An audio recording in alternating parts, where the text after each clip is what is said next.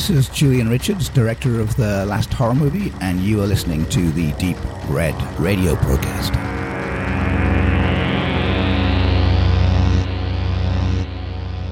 Es ist die Show 36 und es ist eine Premiere, denn erstmals nehmen wir hier den Vorspann in Hannover auf, dort wo es mich ja kürzlich erst hin verschlagen hat. Wir, das sind der Benedikt und der Leo, die mich nettenswerterweise und dankenswerterweise dieses Wochenende besucht haben. Wir haben es versucht, so filmlastig wie möglich zu gestalten, waren aber auch gleichzeitig viel draußen. Dazu kommt jetzt gleich noch ein bisschen was. Ihr werdet äh, jetzt eine Zwei-Stunden-Show mal wieder von uns hören. Und wir haben eine Menge im Programm. Wir waren shoppen gewesen. Aber bevor wir wirklich zum Filmischen kommen, will ich noch kurz ein Fundstück vorstellen. Das habe ich nicht bei mir gefunden, sondern quasi im Nachlass von meinem Opa, der jetzt verstorben ist. Und es wirkte ein wenig wie aus der Zeit gefallen. Und ich habe es eigentlich auch nie mitbekommen, dass die Großeltern das aktiv in unserer Gegenwart gehört haben. Aber es ist eine Vierer CD-Edition. Und es sind die 100 Gassenhauer. Ganz ordentliche Aufmachung mit vier CD-Box und 20-seitigen Booklet. Leider ist auch eine CD schon fehlend, die habe ich nicht mehr gefunden, aber ich will es auch gar nicht hören, weil das ist halt sind so Stimmungshits aus den Jahren. Jetzt muss ich gucken. Ist auf jeden Fall schon eher so Anfang des 20. Jahrhunderts, nämlich von 1920 bis 1951. Und diese Stimmungshits haben ein paar Titel, die man heute wahrscheinlich gar nicht mehr so bringen dürfte. Und es fiel mir nur einer, mit dem hier oben gleich als erster geworben wird ins Auge. Der Neger hat sein Kind gebissen von Odeon Orchester. Und da gibt's noch ein paar andere, die so weit weg sind von der heutigen Political Correctness, dass ich eigentlich im Nachhinein ein bisschen schimpfen muss mit meinen Großeltern, dass sie sowas mal gehört haben. Ich weiß auch gar nicht, ob ich die jemals rein äh, hören möchte, aber ein bisschen neugierig bin ich natürlich. Ähm, und es sind da noch ganz viele andere äh, Lieder, die jetzt vom Text her nicht so rassistisch sind wie dieses. Ich glaube, da habe ich schon das härteste rausgeguckt, aber die meisten sind dann zumindest noch so sexistisch. Also es war eine andere Zeit und wir können froh sein, dass die vorbei ist. Ich muss mal lesen, was gibt's denn jetzt noch hier? Benjamin, ich habe nichts anzuziehen. Ferdinand, du bist so ungalant. Das sind ja noch so die harmlosen. Mein kleiner grüner Kaktus, Comedian Harmonist, sind also auch ein paar ganz bekannte dabei. Dann gibt es ein Lied, das heißt Am Zuckerhut, könnte mir vorstellen, dass der Text dann auch nicht ganz so neutral daherkommt. Komm, mein Schatz, wir trinken ein die Kirchen. Ganz ohne Weiber geht die Chose nicht. Die Männer sind alle Verbrecher, also es geht auch so in beide Richtungen. Komm in meine Liebeslaube. Ich brauche für Sonntag eine neue Braut.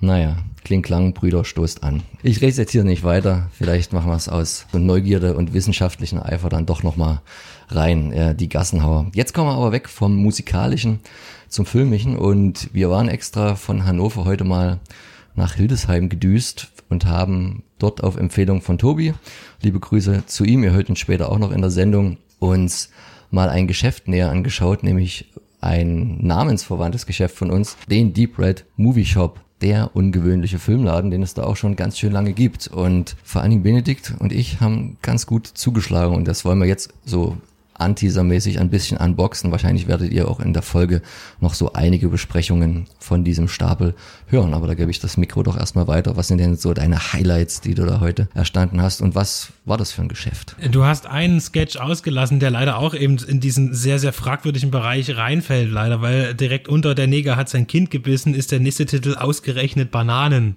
Also ich finde jetzt die Kombi in der Anordnung ja auch nicht besonders. Naja, gut. Aber immerhin ein Bildnis vom blauen Engel vorne drauf noch auf der Kollektion, dieser CD-Kollektion. Ob da die Lizenz gezahlt wurde, das wissen wir alle nicht. Ich möchte noch mal sagen, dass dieser Deep Red Movie Shop mit, mit sehr großen Superlativen wirbt. Man hat uns einen Flyer auch mitgegeben und das finde ich interessant, denn er sagt, dieser sagt aus, der Zettel, dass, also sie haben, also auf über 150 Quadratmetern führen wir und jetzt kommt es, das komplette verfügbare deutsche Manga-Sortiment. Das ist allerhand. Und darunter auch noch über 200, na jetzt bin ich schon wieder in der Superlative, noch, noch krasser, über 20.000 Comics aus allen anderen Bereichen. Also ja, nicht schlecht, ne?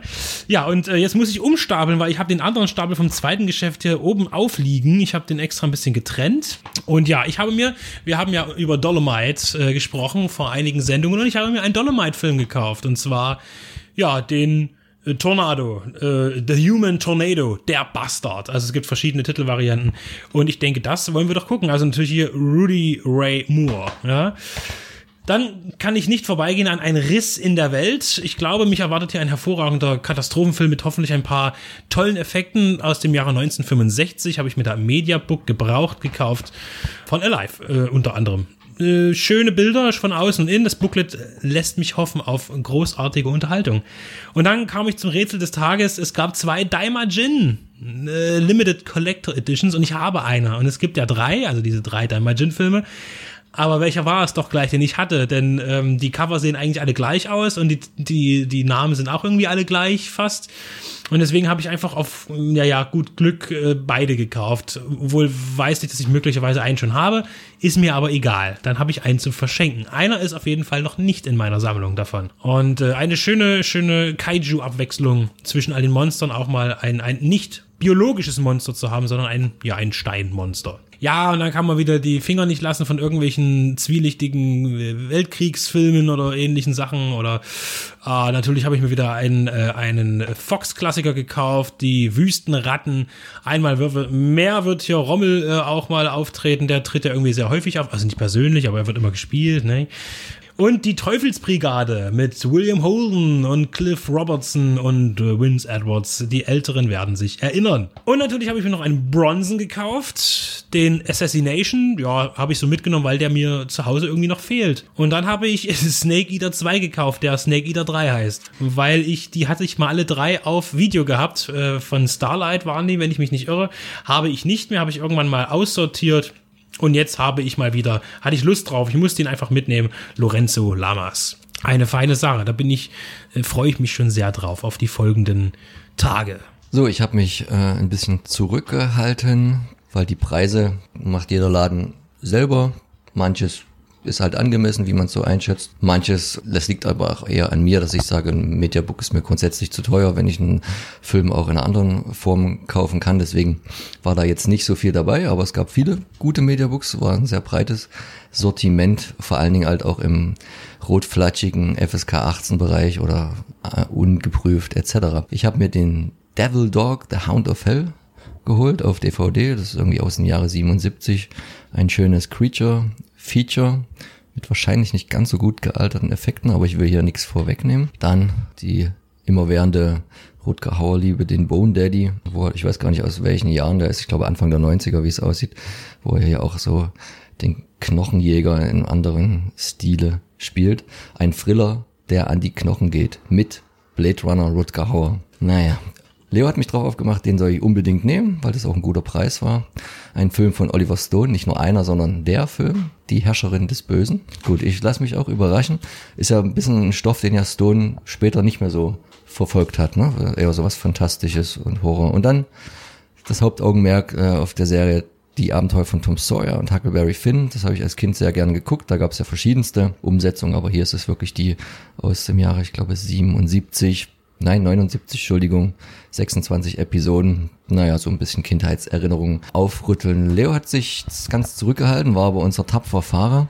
Zum Glück konnte er sich dann im zweiten Laden, in dem wir dann gewesen sind, nämlich auf der Limmer 60 in Hannover dann auch ein wenig belohnen für die Strapazen des Tages wo hast du denn da zugeschlagen? Also erstmal muss man den Laden Limmer 60 loben. Gerade vielleicht auch im Vergleich zum Deep Red Movie Shop muss man sagen, dass die Limmer 60 oder der Limmer 60 sehr aufgeräumt, sehr sauber war und man hatte durchaus auch ein, ein bisschen Platz, sich zu drehen und zu bewegen, was vielleicht auch damit zusammenhing, dass jetzt auch wegen Corona nicht mehr als vier Leute gleichzeitig im Laden ähm, sein durften. Das war irgendwie da sehr angenehm zu schauen und insgesamt, ähm, Max hat ja schon gesagt, ist natürlich jedem Laden selbst überlassen, welches Preiskonzept er an den Tag legt.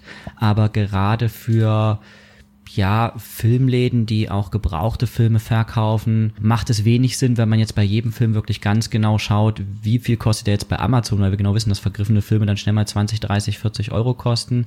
Ähm, es macht auch keinen Sinn, Mediabooks für 5 Euro mehr ähm, zu verkaufen, als die im Shop der jeweiligen Labels kosten. Das, ja, ich weiß nicht. Also wenn man gerne möchte, dass die Filme einstauben und ähm, im Lager irgendwann verschimmeln, ist das eine gute Preispolitik. Aber wenn man gute Werbung und äh, Filme Filme und die Leute bringen will, nicht. Und die Nummer 60 macht das eben so. Die haben im Prinzip, wie ich das gesehen habe, eigentlich nur zwei verschiedene Preise für Filme, für reguläre Filme. Das ist einmal 94 und einmal 97 für ein bisschen schönere Editionen.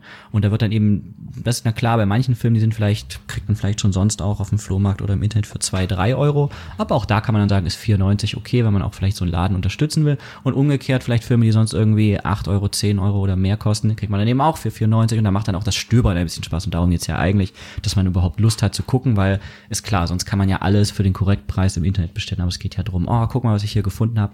Das geht in der Limmer 60 gut. Ich habe zum Beispiel das schöne Steelbook von Koch Media von äh, Andromeda, Tödlicher Staub aus dem All gekauft. Ich habe den Film schon auf DVD, da allerdings in sehr schlechter Bildqualität auch. Und das, das Steelbook sieht einfach sehr schön aus, schönes Design. Und eben für besagte 97. Interessant ist auch in dem Laden, sie wirken wie gebrauchte Filme, aber sie sind wirklich makellos. Also wir haben jetzt auf den Scheiben bisher noch keine Kratzer oder ähnliches gesehen. Die Hüllen wurden ausgetauscht ähm, möglicherweise. Das heißt, die sind auch alle wie neu. Also es ist eigentlich wie, als wenn man einen neuen Film dort kauft. Und Andromeda Strain ähm, von Michael Crichton geschrieben, Regie Robert Wise, der große Robert Wise, der auch den ersten Star Trek inszeniert, den ich sehr mag im Vergleich zu vielen anderen Filmguckern, ähm, ist eben einer dieser langsam erzählten atmosphärischen Science-Fiction-Filme, gerade vielleicht sogar jetzt vor dem Hintergrund vor Corona, noch bedrohlicher. Wirklich ein toller Film. Dann habe ich gekauft Die Nadel, ein Film von Richard Marquand, den natürlich alle kennen als Regisseur des besten Star Wars-Films Rückkehr der Jedi-Ritter. Die Hauptrolle spielt hier Donald Sutherland nach einem Roman von Ken Follett. Es geht irgendwie um Zweiten Weltkrieg, Geheimdienst. Ja, irgendwie so eine Geschichte und der Film hat mich irgendwie immer interessiert. Benedikt meinte auch, der wäre ganz gut. Erschien in der United Artists 90 Years Collection. Schade, dass da der FSK-Flatschen eigentlich das ganze schöne Ele-Design äh, hinmacht und es gibt natürlich kein Wendecover. Auch mitgenommen habe ich von Michael Cimino im Jahr des Drachen, einer der besten Mickey Rourke-Filme. Finde ich wirklich mit toller Atmosphäre, also dieses Chinatown ähm, kommt da wirklich super rüber, ein geiles Set-Design, sehr atmosphärisch. Drehbuch unter anderem von Oliver Stone, Produzent Dino De Laurentiis. Die haben da halt auch wirklich richtig Kohle reingepumpt, damit Mickey Rourke da nicht so unbeholfen wie in anderen Filmen aussieht. Auch mitgenommen habe ich den Wolf. Ich kenne weder den, das Mike Nichols Original, was ich gerade in Händen halte, noch das Remake, was es dann jetzt irgendwie gab mit Benicio del Toro. Und jetzt habe ich diesen Film endlich mal. Äh, ähm, Jack Nicholson spielt natürlich den äh, titelgebenden Wolf. Michelle Pfeiffer spielt sein vermeintliches Opfer. Ich bin sicher, das wird ähm, da mehrmals hin und her gehen, bis es am Ende ganz tragisch endet. Eine schöne Oldschool-DVD von Columbia TriStar, die man irgendwie immer gerne mitnimmt, weil auch die jetzt nicht mehr ähm, so nett oft aussehen, vor allem weil ja solche Labels eben auch keine Wendecover mehr anbieten und hier gab es das noch gar nicht im Sinne von, es gab auch keinen FSK-Aufdruck. Ganz neidisch wurde ich angeschaut, als ich schließlich äh, King Kong lebt aus dem Stapel gezogen habe. Das ist das total unbekannte Sequel zum total unerfolgreichen King Kong-Film äh, von 1975, damals mit Jeff Bridges und irgendeiner Frau, ähm, die ich jetzt vergessen habe. Sorry an alle Feministinnen. Und äh, das ist halt irgendwie aus den 80ern, auch von Dino De Laurentiis produziert. Effekte angeblich auch wieder von Carlo Rambaldi unter anderem geschrieben und produziert von Ronald Shusett, der auch, ich glaube, bei Alien, beim ersten Alien mit dabei war oder ähnlich gelagerten Filmen. Ähm, das klingt alles ganz toll. Irgendwie King Kong lebt, ähm, hat, braucht aber eine Herz-OP, man hat nicht genügend Blut, man findet aber noch eine King Kong-Dame, dann verlieben die sich und dann ist natürlich die Hölle los. Auch mitgenommen habe ich die Wikinger, der ist natürlich jetzt in einem super schön aufwendigen Mediabook erschienen. Film mit Kirk Douglas, Tony Curtis, Ernest Borgnine, Janet Lee große Kunst von Richard Fleischer, der ja sowieso monumental inszenieren kann. Da gibt es auch schon eine schöne Besprechung auf bei uns demnächst oder schon. Und auf jeden Fall, auf jeden Fall, genau, das aber für mich ist das einer der Filme, wo ich eben nicht das Mediabook unbedingt für 20 Euro brauche, sondern da reicht mir die DVD für 5 Euro, die auch schick aussieht, mit dem einäugigen vernarbten Kirk Douglas. Mad Max Fury Road braucht man nicht viel zu sagen, den habe ich damals nur im Kino gesehen, will ich nochmal sichten. Ähm, kann man durchaus machen. Robin Hood, König der Diebe, 90s, äh, Guilty Pleasure. Ich habe den Film immer sehr gemocht. Das kann sich jetzt möglicherweise geändert haben, aber es schadet nicht, den im Regal zu haben. Auch hier wirklich top 94, die Blu-ray, massig Extras. Langfassung. Mal schauen, ob das dem Film gut tut. Und schließlich, sehr gefreut habe ich mich über Auf der Jagd nach dem Juwel vom Nil Das war der zweite Teil nach Auf der Jagd nach dem grünen Diamanten von King-Regisseur Louis Teague. Michael Douglas ist ja sowieso immer eine Bank. Äh, Kathleen Turner wieder an Bord, Danny DeVito dabei. Ganz große Filmkunst und es ist nämlich hier so, dass die DVD schon länger out of print ist, man die schwer bekommt und eben, weil, na, wenn man dann sowas eben in einem Laden findet, dann kann man sich noch freuen und sagen, solche Lädenbesuche, das Stöbern lohnt sich eben doch. Jetzt hast du ihn gerade oben aufliegen, aber ich glaube, ich muss dich ein bisschen korrigieren. Benedikt wird es sonst nach mir auch nochmal tun. Wolf hat, glaube ich, nichts mit The Wolfman in dem Sinne zu tun. Der The Wolfman von 2010 ist das Remake von dem 1941er Original. Thematik ist wahrscheinlich total ähnlich, ähm, aber ich glaube in dem Sinne kein Zusammenhang im engeren. So, der Hauptgewinner des Tages hat auch nochmal abgestaubt, also in beiden Läden groß zugegriffen und beendet jetzt mal das kleine Unboxing mit seinem zweiten, fast noch größeren Stapel. Das liegt vor allen Dingen an der Dicke eines Mammutwerkes, was nicht nur als Buch sehr dick ist, sondern auch als Verfilmung. Ja, also ich kann da nicht dran vorbeigehen. Es lag da, also öffnete sich diese, diese rote Box. Äh, leider, ich, ich hasse, ich hasse nicht, ich, ich, ich finde Ice Storm Entertainment unheimlich schrecklich, weil sie vielen DEFA-Filmen und auch anderen, auch vielen russischen Klassikern einfach nur Schande antun mit der Veröffentlichungspolitik, die sie haben, was Bildformate angeht, was überhaupt das ganze Layout und die Vermarktung angeht. Ganz schrecklich. Ice Storm Entertainment, pfui, pfui, pfui. Aber sie haben halt ein tolles Övre im Angebot und vor allen Dingen eben auch hier Krieg und Frieden von Sergei Bondarchuk, inszeniert als vierteilige, dicke, fette ähm, DVD-Box mit einem üppigen Booklet und das ist wirklich hochwertig auch verarbeitet. Also hier hat sich mal Storm wahrscheinlich gedacht, oh, da geben wir vielleicht doch mal ein paar Euro aus äh, in die Entwicklung und Produktion und machen das und den habe ich für 15 Euro be bekommen und das ist wirklich eine Hausnummer. Also das ist, da freue ich mich sehr drüber. Äh, Schande über mein Haupt, ob nun gut oder schlecht, ich weiß es nicht. Ich habe ihn noch nie gesehen, noch nie davon gehört. Family Business, ja, von Sidney Lumet. Ja, freue ich mich drauf. Dann auch heute als Mediabook in der Hand gehabt, als für zu teuer befunden mit irgendwie über 25 Euro. Habe mir einfach die DVD gekauft, äh, die Schwarze Windmühle mit Michael Caine, äh, ein Agenten-Thriller gab es ja auch mehrere Teile davon. Äh, ich habe mir den Jugendrichter geholt mit ähm, Heinz Rühmann von Paul Verhoeven, dem Deutschen, nicht dem Niederländer. Ja, gucke ich mir gerne mal an. Deutsche. Stimmt, du hast recht. Ich habe es auch. Ist ja auch Wurst. Ne, damit, mit diesem äh, muss man dann eben leben als äh, Regisseur, der international bekannt ist, auf zwei verschiedenen Personen besteht. Ähm, oder vielleicht ist es eine Person. Hat man sie jemals gemeinsam auf einem Foto gesehen? Ich weiß es nicht.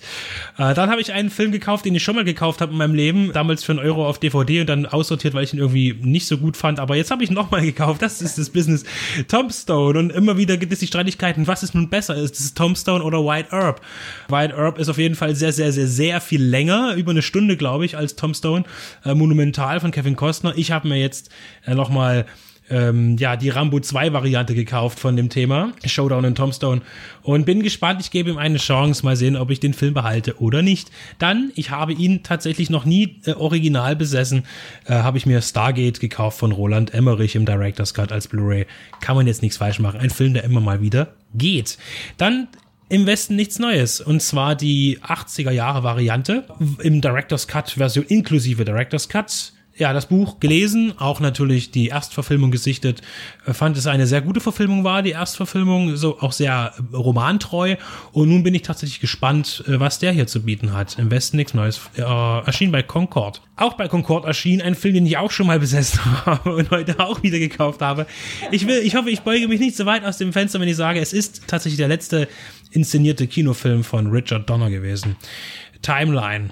Ja, ein Zeitreise, ähm, Dingens von Michael oder eher vielleicht sagen wir nach Michael Crichton. Ja, ich habe den so in Erinnerung, dass er schon ziemlich öde war, aber irgendwie hat er doch irgendwie, ich weiß nicht, ich gucke mir das an, sagt, das Cover ist eigentlich ganz cool, hinten drauf auch schöne Bilder, nehme ich mit.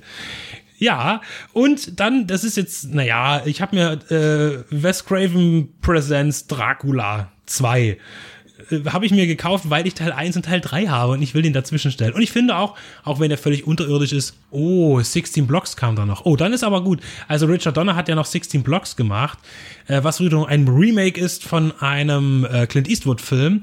Aber äh, den fand ich auch ganz gut. Tatsächlich ist auf jeden Fall besser, glaube ich, als Timeline. Aber der funktioniert immer noch gut. 16 Blocks ist eine feine Sache. Also Dracula 2. Ich will ihn sehen unbedingt und ich möchte hier nochmal anmerken, die Verkaufszeile lautet die grausame Fortsetzung von Dracula 2000. Wer da nicht zittert, der hat wohl Stromohr. So, jetzt. Und original verschweißt für 4,90 Euro eine ultimative, ja, Super Edition von Clint Eastwood. Clint Eastwood kann ich nicht dran vorbeigehen. Den Film habe ich schon. Million Dollar Baby. Und ja, dick fett, zwei Disc und Soundtrack. Und so schwer und dick wie das ist, wird da auch vielleicht doch irgendwie so ein Booklet drin sein. Und äh, limitiert natürlich, auf wie viel weiß niemand, aber ich habe die Nummer 20.299.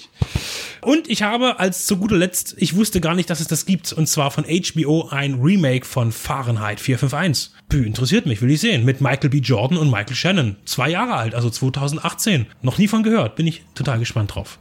Ja, und da haben wir doch ganz schön auf die, auf das Mist gehauen, äh, was das angeht, filmtechnisch. Und ja, hatten ein tolles Erlebnis. Und es, wir, wir werden bestimmt noch einen jetzt uns anschauen irgendwie. Und wir möchten natürlich mit dieser kleinen Messe, die wir gerade gehalten haben, immer wieder auch mal empfehlen, in solche An- und Verkäufe zu rauschen, denn da lässt sich immer gern stöbern. Und selbst wenn man nichts findet, was einen interessiert, es hat doch irgendwie noch was von, ja, dieses Amazon-Kaufen ist halt auch so, man, man kriegt immer irgendwas vorgeschlagen, richtig suchen kann man ja nicht. Man eigentlich nur, wenn man direkt was sucht, einen speziellen Titel, was einem dann immer vorgeschlagen wird, ist meistens auch nur Käse.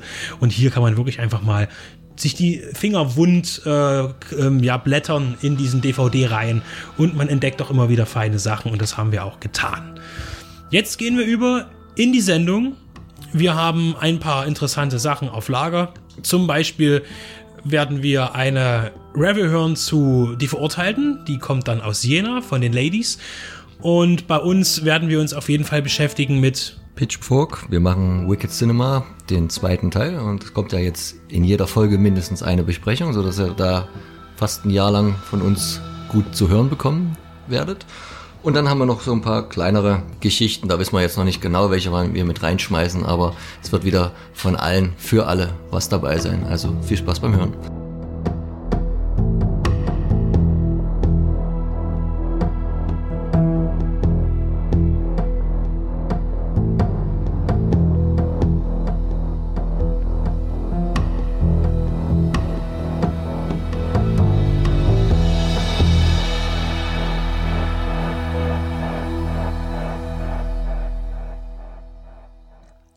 Herzlich willkommen, liebe Hörerinnen und Hörer. Entschuldigt vor Dingen mal Geschmatze, aber ich habe gerade noch einen Stock Schokoladenriesen im Mund und wie ihr wisst, ist das eine ziemlich zähe Angelegenheit. Und leider war auch der Film, über den ich jetzt hier berichten will, auch eine ziemlich zähe Angelegenheit.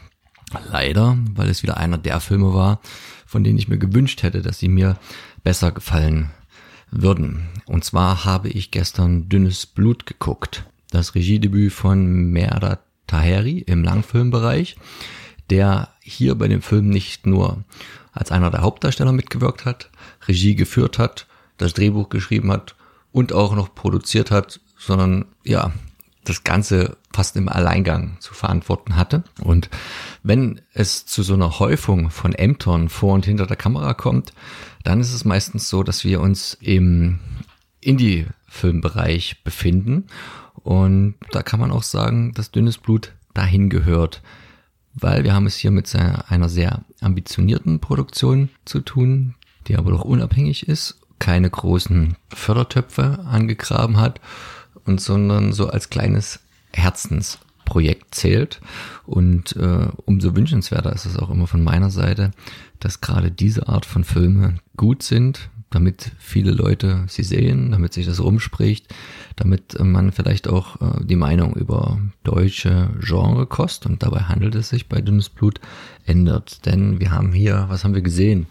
Einen Thriller, ein bisschen Actionfilm, Drama, also schon Genre, was eine lange Zeit in Deutschland nicht so vorhanden war, natürlich jetzt auch ein bisschen mehr kommt.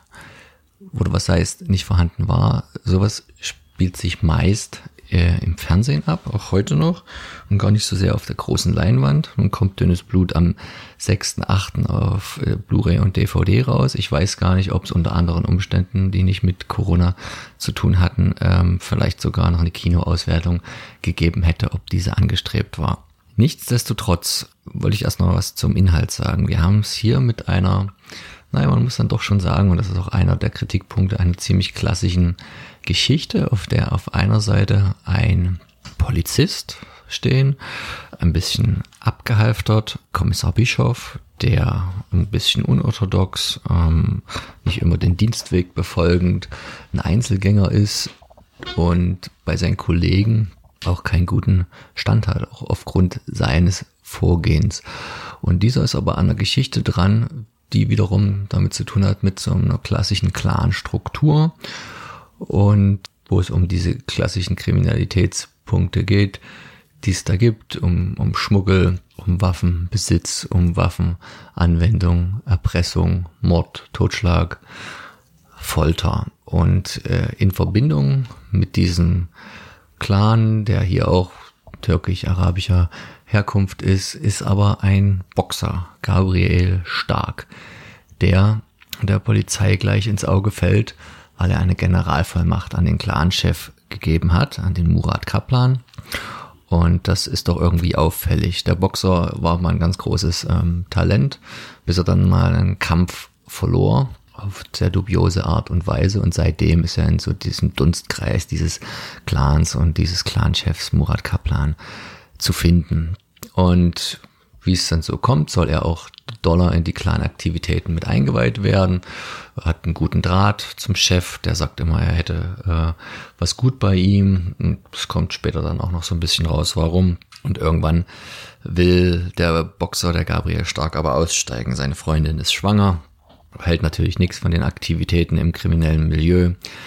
Und es kommt zu diesem klassischen Konflikt, den wir halt auch schon oft in Filmen gesehen haben, zwischen naja, dem, dem Beruf in Anführungszeichen und der Familie und dem Drang nach doch, doch einem geordneten Leben oder aber nach dem schnellen und großen Geld.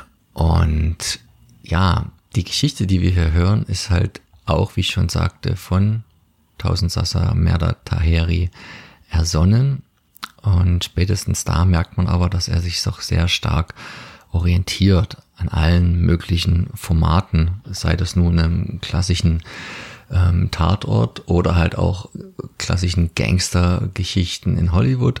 Da kann man jetzt bei Tarantino anfangen und bei ganz vielen anderen aufhören. Ich wurde schon beim Cover stutzig, denn immer wenn man irgendwo drei Leute sieht, die mit einer Waffe in einem Dreieck stehen, dann schrillen doch da relativ schnell die Reservadox-Glocken und die schrillen in dem Film auch noch an mehreren anderen Stellen in Bezug auf gewisse Szenen, Stichwort Folter und ähm, Django-Fans werden sich irgendwie auch an was erinnert fühlen. Er wühlt sich also hier so ein bisschen durchs Genre, ohne dem Ganzen irgendwas Neues hinzuzufügen. Und das macht er auf eigentlich einem, was die technische Seite des Films angeht, auf einem sehr grundsoliden Niveau. Ich kann jetzt nicht genau sagen, wie hoch das Budget des Films gewesen ist. Ich denke, es war nicht so hoch.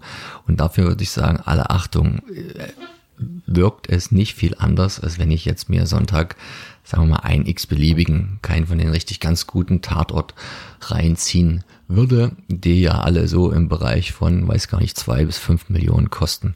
Und ich denke, so viel Geld hat er hier lange nicht ähm, zur Hand gehabt. Von daher ist es grundsolide, was die Kameraarbeit angeht, was auch die Regieführung angeht.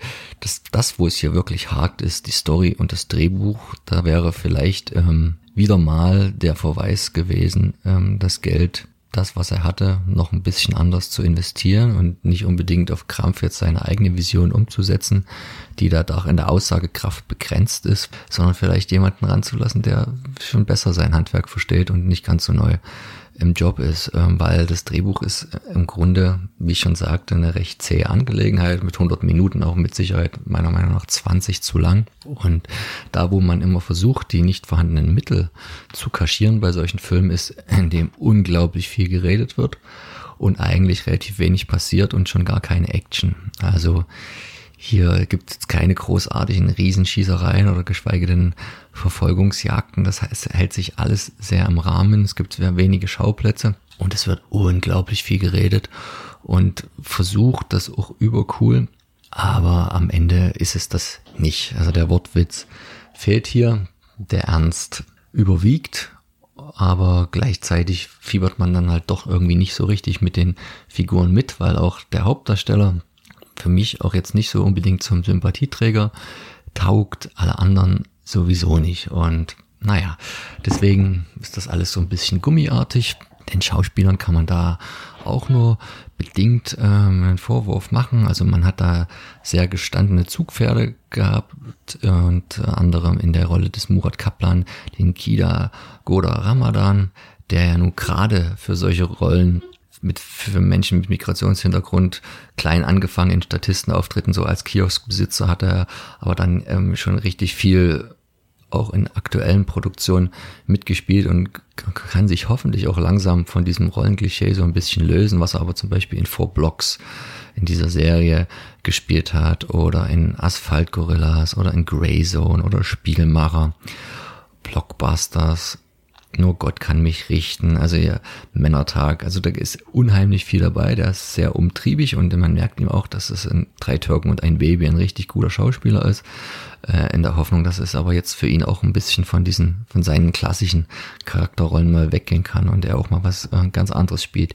Hier war er natürlich wieder der Gangsterboss, der richtig auf die Kacke hauen konnte, richtig das böse Arschloch spielen konnte, so richtig in, naja, so ein bisschen Pate-Manier nur von heute. Ähm, das zweite bekannte und zugkräftige Gesicht ist äh, Kommissar Bischof Darsteller Simon Licht, der jetzt auch kein ganz großer Name ist, bei dem es so Klick macht aber der auch unglaubliche Fernseherfahrung hat in verschiedensten Tatort- und Soko-Formaten, Soko Stuttgart, Soko Leipzig, Soko Wismar mitgespielt, in anderen Serien, also ganz viel Fernsehen gemacht hat und im Tatort auch ähm, fast 20 Jahre gewirkt hat in den gleichen Rollen, in aller Freundschaft, also Stromberg, ganz viel. Also ein bekanntes Gesicht, ohne dass man dazu jetzt den Namen kennt. Alle anderen sind so ein bisschen mir zumindest unbekannter gewesen, machen ihre Rolle auch so mittel bis ganz gut. Man hat da so ein paar Aussetzer schauspielerischer Natur mit drin. Man hat sich zum Beispiel IBF Box Champion Vinzenz Feigenbutz dazu geholt. Der hat ungefähr einen Satz in dem Film und schon alleine an dem einen Satz merkt man, dass er genauso wenig zu einem Schauspieler taugt wie Henry Maske damals sehr eindrucksvoll in Max Schmeling, also in der Verfilmung von Uwe Boll gezeigt hat. Und an manchen Stellen gibt es halt immer mal noch eine ziemlich unbeholfen wirkende Rolle. Aber im Grunde ist das, wie ich schon sagte, das Negativum, das Hauptnegativum, auch das Drehbuch, was nicht nur ein bisschen zäh ist, weil es zu dialoglastig ist, sondern auch ein bisschen unrealistisch und in einem Sinne unrealistisch, wo auch ein kleiner Film hätte mehr dran denken können. Also mich haben so viele kleine Sachen gestört, wie zum Beispiel, dass einer aus der Gangsterfamilie, der Jungspund, der Sohn vom Gangsterboss, versucht, zwei Frauen anzumachen im Auto und wird dabei gestört von seinem Kumpel und macht das dem dann zum Vorwurf, dass der Kumpel mit dieser Aktion äh, den ersten Dreier in seinem Leben vereitelt hätte, wo ich mich halt immer frage, wenn ihr so coole Gangster seid und auch so klischee-mäßige Gangster, brauchst du doch bestimmt eigentlich nur noch mit dem Geld von deinem Papa rumzuwählen und die Mädels stehen Schlange. Und äh, bräuchtest nicht mit Ladies im, im Cabrio nachts in Berlin auf der Straße anquatschen, um die Hoffnung auf deinen Dreier ähm, zu verwirklichen. Solche kleinen Sachen waren das, die einem wenig Realismus vermittelten auch, dass eine Hochschwangere immer noch im Krankenhaus arbeitet. Ich denke auch, da hat man irgendwann Mutterschutz oder so eine ganz vielen kleinen Sachen, auch die Vorhersehbarkeit in den meisten Szenen oder eine Polizeikommissarin, die glaube ich noch keine 40 ist und schon in einer so wichtigen hohen Position, dass das, ähm, das Signal ist allen Ehren wert, was der Film da gehen will, aber ich glaube, realistisch ist es leider in dem heutigen Deutschland tatsächlich noch nicht. Ähm, genau, und naja, auch so die, die Hintergründe des, des, des, des, des Polizisten, um seine Rolle auch ein bisschen näher zu bringen dem Zuschauer, bleiben am Ende dann doch nur, nur blass und verwaschen. Es bleibt also bei einem mittelmäßigen ersten Versuch, vor dem trotzdem irgendwo der Hut gezogen äh, gebührt, weil er wirklich hier so viel macht, der Merda Taheri, dass es schon eine Leistung war, vor allen Dingen, weil er auch alleiniger Produzent ist, aber man merkt dann daraus, dass es halt vielleicht doch sinnvoller gewesen wäre, das Ganze ein bisschen mehr ähm, aufzuteilen. Trotzdem bin ich froh über so eine Art von Projekten. Und ich denke, hier ist auf jeden Fall eine Menge Potenzial da, auch sowohl von Seiten des Regisseurs Merda Taheri, auch des Schauspielers. Und ich würde mich freuen, wenn er weitermacht und sich jetzt von Kritiken wie der meinigen, die jetzt äh, eher mediocre ausgefallen sind, nicht unterkriegen lässt und einfach weiter Film, Film, Film, weil das braucht auch der deutsche Genrefilm fernab von der großen Filmförderung. Also dünnes Blut, wie meine Freundin sagte, leider auch nur ein dünner Film, aber ich sehe Potenzial in vielen, was der angekratzt hat. Und mal gucken, was als nächstes kommt. Also dünnes Blut ab 6. August auf Blu-ray und DVD im Heimkino durch Eurovideo.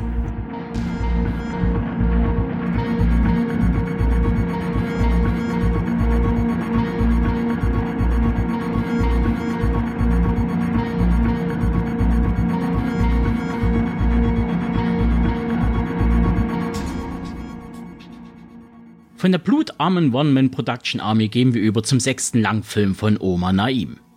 Der Regisseur mit libanesischen Wurzeln treibt sich seit einigen Jahren im Horror- und Thriller-Genre herum. Sein wohl bislang bekanntester Film lautet Final Cut. Dein Tod ist erst der Anfang aus dem Jahr 2003. Der vor allem mit dem leider in 2014 verstorbenen Robbie Williams aufwarten konnte. Nun 16 Jahre bzw. zwei Regiearbeiten später versucht er mit einem etwas höher budgetierten Film namens Becoming wieder Fuß zu fassen. Der Cast liest sich durchaus interessant. Da hätten wir Toby Cabell aus Destroyer, Penelope Mitchell aus Vampire Diaries und Jason Patrick, einige werden ihn kennen, aus Lost Boys sowie Barry Levinsons Sleepers aus dem Jahr 1996. Das klingt natürlich erstmal ganz toll, aber ob es am Ende reicht, verrät euch jetzt der Benedikt in einer kurzen und bündigen Besprechung.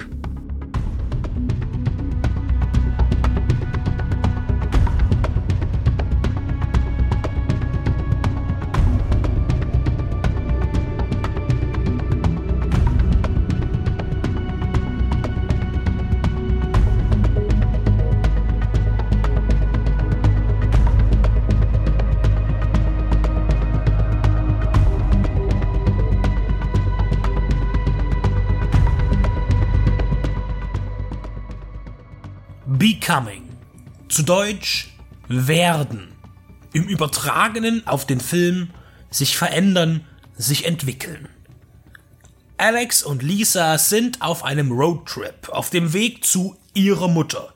Sie werden heiraten und die Familie soll ihn kennenlernen. Das reicht zur Inhaltsangabe, denn bereits wenige Minuten nachdem wir in die Geschichte einsteigen, beginnt jemand zu werden. Alex. Regisseur und Autor Omar Naim wartete filmisch bislang mit nicht besonders vielem auf und auch nicht mit besonders gutem. Seine letzte Arbeit war vor zehn Jahren das Twins Mystery Drama Dead Awake mit Nick Stahl, Amy Smart und Rose McGovern. Davor erschien sein prominentestes Werk The Final Cut, ein für mich wenig zugänglicher Thriller mit Robin Williams. Das Düstere scheint ihm zu gefallen und so zeichnet er auch sein Becoming entsprechend, steht oft vor dem richtigen Absprung, versagt dann aber bei der Landung. In seinem Horrorszenario Becoming gibt es ein Wesen, das Männer befällt. Das tut es bereits seit Jahrhunderten. Es lebt in ihnen, lässt deren Familien Schreckliches geschehen und entflieht dem ausgenutzten Vater und Partner durch Suizid, um dann in den nächsten Wirt überzugehen. Naim nutzt wenig geschickt, aber anfangs ambitioniert verschiedene Motive des Genres, um sie zu koppeln. Beispielsweise den Doppelgänger oder den Hexenjäger bzw. den Exorzisten. Immer wieder entwickelt er Momente, die einem tatsächlich fesseln und auch zum Schauern bringen, aber er kann die Stimmung nicht aufrechterhalten, sie auf Spielfilmlänge beleben.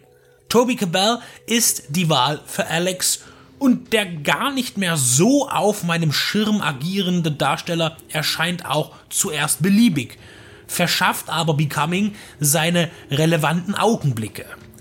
Nebenher spielen als Lisa Penelope Mitchell und als zurückgezogen lebender und leicht psychotischer Dämonenjäger Jason Patrick. Technisch bemüht man sich, eine möglichst ausgefeilte Optik zu entwickeln, aber manche Einschnitte von mysteriösen Bildhinweisen sind schlecht und nicht flüssig montiert. Mit zu konstruierten und wenig kreativen Kameraeinstellungen verzweifelt man am Willen des Besonderen. Trotz seiner ca. 100 Minuten Spielzeit ist Becoming wenig kurzweilig. Etappenweise gelingt es, ihm Interesse zu wecken, der Rückzugsort des Dämons beispielsweise ist eine dieser guten Richtungen und wie er ihn nutzt, aber immer wieder werden die durchdachten Auffälligkeiten verschenkt. Das reicht nicht, nicht bei der Flut an Angeboten im Genre.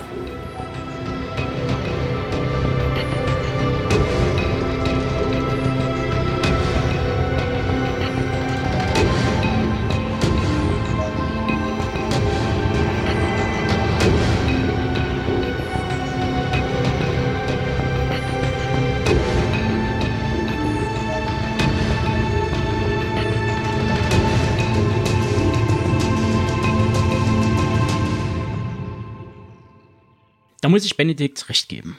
Ambitioniert, aber hinten raus leider zu fad. Aber der jetzt kommende Titel hat vielleicht etwas mehr Potenzial. Now and When, damals und heute, wird oft als die weibliche Variante zu Stand By Me genannt. Ob's so einen Vergleich braucht, sei erstmal dahingestellt. Die ausschlaggebenden Punkte für so eine Rhetorik könnte in der damaligen Besetzung des Films zu finden sein. Hier zu sehen die junge Christina Ritchie, Thora Birch oder Gabi Hoffman, sowie Demi Moore, Melanie Griffith und Rosie O'Donnell. Und um das Ganze fortzusetzen, treten als weiteres noch die artverwandten Themen zu Stand By Me auf den Plan. Da sprechen wir über Freundschaft, erste Liebe und ein ungeklärter Mord im Sommer des Jahres 1970. Ihr hört, hier kommt einiges zusammen. Vor allem nostalgische Gefühle, wenn man, zumeist nordamerikanische Filmfans, darüber sprechen hört. Grund genug für Max und Benedikt, diesen 24 Jahre alten, ja man kann schon fast sagen vergessenen Klassiker genauer unter die Lupe zu nehmen. Ton ab.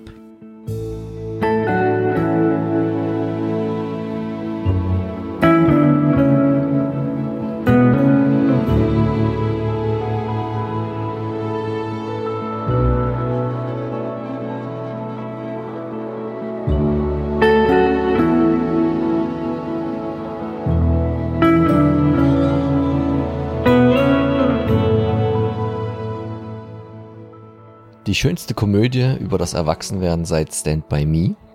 Das ist der Klappentext auf der schon recht betagten DVD, die ich mir neulich bei eBay für den unglaublich günstigen Preis von nur 12 Euro geschossen habe. Jetzt könnt ihr mich wahrscheinlich für ein bisschen verrückt halten, aber so ist es manchmal mit sehr alten DVDs, übrigens hier noch neu und eingeschweißt gewesen, die noch nicht, oder der Film, der noch nicht das den Mediumwechsel vollbracht hat, sich noch keiner gefunden hat, der da mal eine Blu-ray-Veröffentlichung anstrebt und dann entwickeln sich da horrende Preise. Zum Teil, wir haben es gerade nochmal nachrecherchiert, wenn man da Richtung Amazon guckt, eBay 25 Euro, 30 Euro und was da alles aufgerufen wird. In dem Fall geht es natürlich um die weibliche Variante von Stand By Me, wie er auch so gerne schön bezeichnet wird, und nämlich Now and When, wie er mit deutschen Untertiteln heißt, damals und heute. Und die Latte legt man ja als Verleih immer relativ hoch, wenn man mit solchen Referenzwerken wie aus meiner Sicht Stand bei mir das schon ist für das Coming of Age Genre, wenn man sich damit vergleicht und kann, auch wenn das jetzt nicht überdramatisch ist, in dem Fall natürlich nur scheitern. Das liegt natürlich nicht daran, dass das jetzt hier keine Jungs sind, sondern alles Mädels oder Damen später, sondern eher an anderen Gründen. Und ich finde und fand auch den Vergleich von dem Film mit ähm, Stand By Me auch nie so gelungen. Ich würde tatsächlich, auch wenn man jetzt mal den Horroraspekt ausklammern muss und trotzdem bei Stephen King bleiben will, finde ich es immer das passendere, weil es hier äh, diese klassische Erzählform ist, dass man, wie der Titel ja auch schon andeutet, Szenen hat, die in der Kindheit oder in der, der Teenagerzeit der Protagonistinnen ähm, spielen und dann wiederum im Erwachsenen. Und das ist ja bei Stand By Me wirklich nur minimal, wo derjenige Autor sich da zurückerinnert und dann spielt es ja eigentlich nur in seinen Kindestagen und hier ist es schon ein bisschen ausgewogener, obwohl wir auch sagen können, zum Glück ein Großteil äh, in der Kinderzeit. Wo sind wir? Wir sind äh, in einem klassischen amerikanischen Vorort in den na, 70er Jahren wollte ich schon sagen, genau im Jahre 1970 und dann wiederum im Jahre 1991 und es geht um vier Freundinnen, die sich damals halt auch äh, geschworen haben, wie man es als Kind so tut, bei einem gewissen Ereignis, nämlich wenn die erste ein Baby bekommt, wieder zusammenzukommen, in ihrem damals sich angeschafften Baumhaus, was auch so ein bisschen die Quintessenz ist, die durch den Film ähm, trägt, nämlich das Geld sich dabei in einem Sommer, der, wie wir festgestellt haben, in den USA zur damaligen Zeit unglaublich im positiven Sinne lang gewesen sein muss, mit drei Monaten schulfreier Zeit. Und äh, dort erleben wir halt dann im Jahre 70 dann diese vier Mädels, die das klassische Repertoire an Jugendgeschichte und Abenteuern erleben, wie man es damals im noch irgendwo unschuldigen ländlichen Amerika aus Kindersicht halt so tat. Man hatte die verfeindete Jungs-Clique und das war ja alles noch, die Liebe war noch nicht so ein richtiges Thema und deswegen waren die, die Jungs eher so der Punching Ball gewesen. Man hat äh, natürlich den obligatorischen, ominösen alten Kauz im Dorf, von dem keiner so richtig wusste, warum der so menschenscheu ist. Man hatte die kleinen Probleme innerhalb der Familie. Die Elternhäuser waren alle ganz unterschiedlich aufgestellt und kämpfte auch so ein bisschen dagegen an, was natürlich nach außen hin Mode war, was so dem Zeitgeist entsprach und bloß nicht auffallen, bloß nicht das erste Kind sein, dessen Eltern sich scheiden lassen. Und die andere hat dann das Problem, dass ähm, der Vater schon tot war, was sie auch irgendwie zu einem Außenseiter macht. Und es gab so die Thematik einer Nachverfolgung, ähnlich wie bei Stand By Me, wo es auch um einen Toten ging.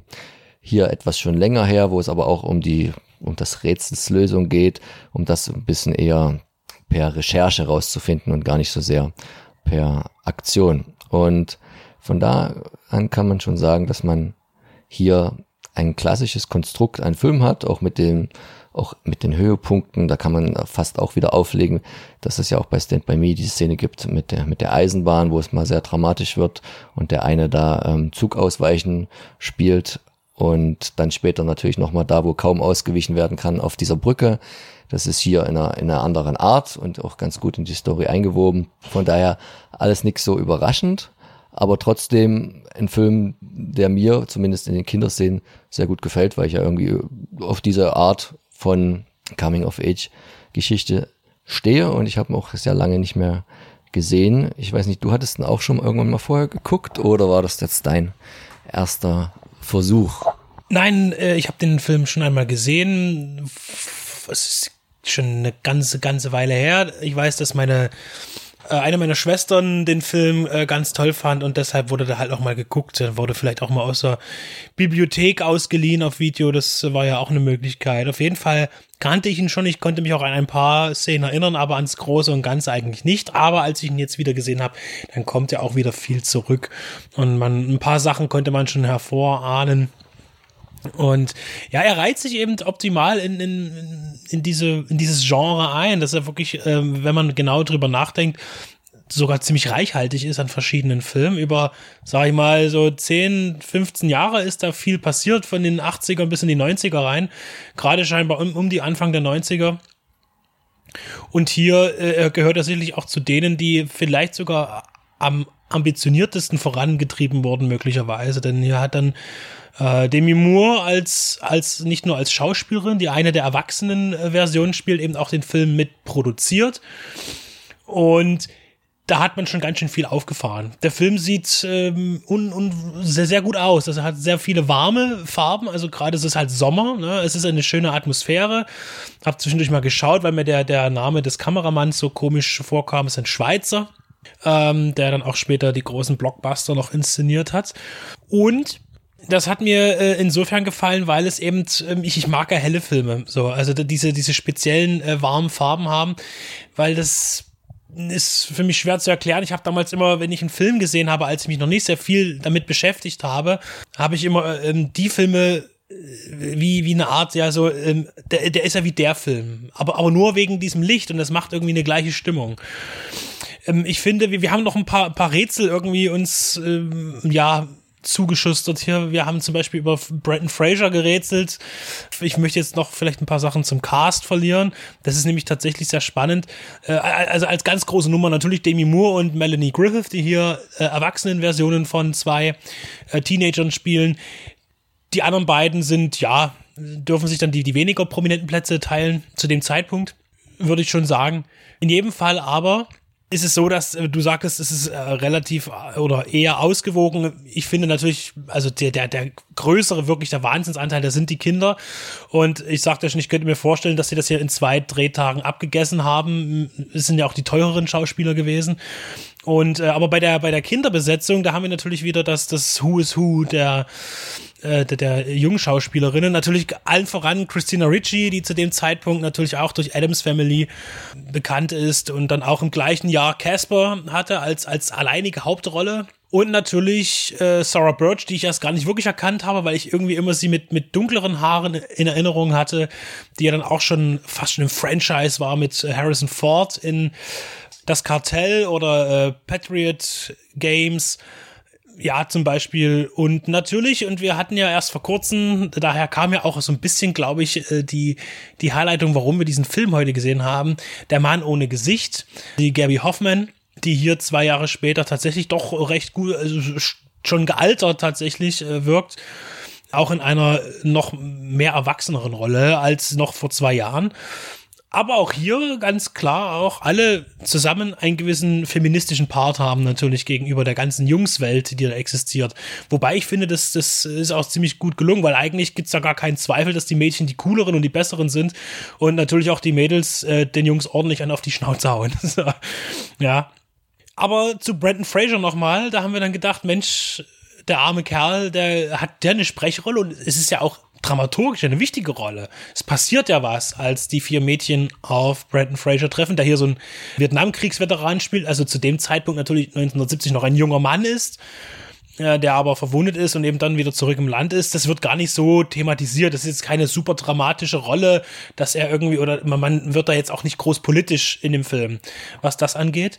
Aber es kommt zu einer Begegnung, die auch wichtig ist. Und er taucht aber tatsächlich im Cast nirgendwo auf. Also er wird nirgendwo genannt, trotz Sprechrolle, wo er ja, zu dem Zeitpunkt schon auch größere Rollen im Film hatte, nicht viele. Bei ihm ging es ja auch erst wir haben dann gerätselt, der Film ist halt von 95. Und wenn ich jetzt überlege, die Mumie, um das jetzt mal ganz hart zu machen, der kam, glaube ich, 2000, also fünf Jahre später, und da war er schon ganz anders drauf, ne? Und genauso wie wir dann festgestellt haben, dass der Love Interest von Christina Ricci, Devin Sava, der dann auch tatsächlich ein paar Jahre später in Final Destination zu sehen war, und ich habe den auch gar nicht erkannt, also aber egal. Also hier tauchen wahnsinnig viele Gesichter auf, die man kennt, definitiv aus dem folgenden Jahrzehnt, das dann kam, noch filmisch. Genau, die beiden, beiden erwachsenen Damen, die du jetzt ausgelassen hast, äh, Rosie O'Donnell, die ja dann die ältere Christina Ritchie, also die Roberta-Rolle spielt, und Rita Wilson. Da könnte man jetzt immer wieder böse sagen, weil ich auch gar nicht jetzt so die Filme vor mir hab, aber das ist jetzt vor allen Dingen auch Nee, das war jetzt ein blöder Satz. Sie ist auch die Frau von Tom Hanks, nicht vor allen Dingen auch, aber sie ist die Frau von Tom Hanks, was manchen dann ähm, vielleicht noch mehr was sagt. Du hast es schon gesagt, der Unterschied zwischen der Mann ohne Gesicht und Now and Then, das waren zwei Jahre, was jetzt die Gabi Hoffman angeht. Ich habe aber gerade nochmal bei IMDb auch geguckt. Der Unterschied zwischen Now and Then und The Opposite of Sex waren auch zwei Jahre. Der eine ist von 95 und der andere von 97. Einmal war Christina Ritchie 15 und einmal 17. Natürlich spielt sie hier einen etwas jüngeren Charakter, aber sie hat dann, glaube ich, schon auch mit ihrer Rollenwahl sieht man das auch, so die Nase voll gehabt von dem netten kleinen Mädchen Wednesday Adams und Casper und so, dass sie dann konträr die andere Richtung eingeschlagen ist und dann auch so in mehreren Filmen eher dieses Sexsymbol es darauf angelegt hat, das zu spielen, um vielleicht nicht, nicht zu tief da in eine gewisse Schublade reinzurutschen. Ich weiß jetzt gar nicht so genau, ob man jetzt sagen kann, das hat der Karriere ähm, geholfen oder auch nicht. Später ja dann auch in Annie McBeal mitgespielt, so eine kleine Nebenrolle und viele andere Geschichten. Ich habe es sehr gemocht, den Film wieder zu gucken. Er wird dem Vergleich mit Stand By Me in, mein, in meinen Augen nicht gerecht, weil dafür, ohne jetzt auch den erwachsenen Darstellerinnen zu nahe treten zu wollen, aber ähm, so die richtig guten Schauspielerinnen waren in meinen Augen Melanie Griffith und auch Demi Moore nie so wirklich gewesen. Dann gibt's natürlich, du hast es schon gesagt, die zwei, drei Drehtage, die die Damen gehabt haben, nicht so richtig her. Und der Film lebt natürlich nur von seinen, von seinen jugendlichen Darstellerinnen, die natürlich alle irgendwie, wie es aber immer so war, in, in, in so einer Clique, natürlich auch immer ein gewisses Klischee runtergebrochen sind. Ne? Die vier Mädels sind grundverschieden. Die eine will und wird ja auch dann der große Hollywood-Star werden. Die eine wird Schriftstellerin. Das, der Film ist übrigens natürlich wie so oft genommen aus der Sicht von Demi Moores Charakter dann rückwärts erzählt. Die eine will einfach nur irgendwie irgendwann ein Kind kriegen und äh, eine gute Frau werden, so wie es die Mutter erzählt hat. Und die andere ist halt wie sie in der Jugend schon war, immer tough mit drei großen Brüdern aufgewachsen, ohne Mutter, nur mit Vater wird sie, naja, was sehr anpackendes, Hebamme äh, zum Beispiel. Und das ist, ist einerseits natürlich schon mal ein bisschen sehr schematisch, andererseits dann doch irgendwo nicht unrealistisch und, und nett. Und der ruht halt auf seinen jungen Darstellerinnen. Männer spielen nicht so die, die großen Rollen im Film. Da gibt's noch, da gibt's noch eine Szene, wo die, die Mutter von der, von Demi Moore gespielten Darstellerin dann, äh, wie heißt sie in dem Film? Samantha, äh, einen, einen neuen Love Interest präsentiert. Der wird dann auch eher mehr so als Hampel charakterisiert, haben sie auch einen guten Darsteller dafür bekommen mit Hank Azaria, der ja auch äh, viel im komödiantischen Fach unterwegs ist bei Simpsons. Da spricht. Aber an sich ist das ein wirklicher Frauenpower-Film, bei dem Thema, mir ist sie gar nicht so geläufig, aber du wolltest noch was zur Regisseurin sagen, weil das macht es dann auch rund, wenn wir einmal da sind, und dann runden wir das Ganze ab mit dieser wunderbaren Edition. Vorweg möchte ich natürlich sagen, dass man hier natürlich ein, ein viel Weiblichkeit im Film haben will, weil natürlich auch das Hollywood-Kino sehr männlich dominiert war in, in den Themen, in der Themenwahl meistens. Und man geht hier sogar einen, ich denke, das kann nur ein bewusster Weg sein, weil unbewusst kann das nicht sein. Wir achten ja auch immer gerne auf die Hintergründe und gerade bei solchen Filmen macht es immer Spaß zu schauen, wenn Menschen an Kinos vorbeigehen oder vorbeifahren, was läuft denn gerade im Kino? Und in diesem kleinen Städtchen Shelby, wo das Ganze handelt, 1970, kommt nämlich ein Film im Kino, äh, Beyond the Valley of the Dolls. Und das ist nämlich Blumen ohne Duft von 1970 von Russ Meyer. Also das ist sicherlich kein Film, es ist ja kein A-Film oder irgendein Sensationsfilm, ein Blockbuster, den man vielleicht dann genommen hätte, wie das bei Steven Spielberg der Fall ist, dass man eben irgendwelche Lieblingsfilme oder Pseudofilme, äh, ähnliche Projekte einfach mal im Hintergrund macht, um selber Werbung für Freunde zu machen oder nicht. Oder über Filmprojekte, die nicht entstanden sind, wie bei Watch the Skies zum Beispiel. Ähm, bei, bei den Gremlins, glaube ich, war das. Das war ja der, der eigentliche Titel für die Begegnung der unheimlichen irgendwas Art oder so. Und hier ist es eben dieser wunderbare Russ Meyer Film und wer jetzt Russ Meyer nicht kennt oder nur halb kennt und denkt, er macht ja nur Filme mit Frauen mit großen Brüsten, die immer nackt irgendwo rumstehen oder halbnackt und Männer verprügeln.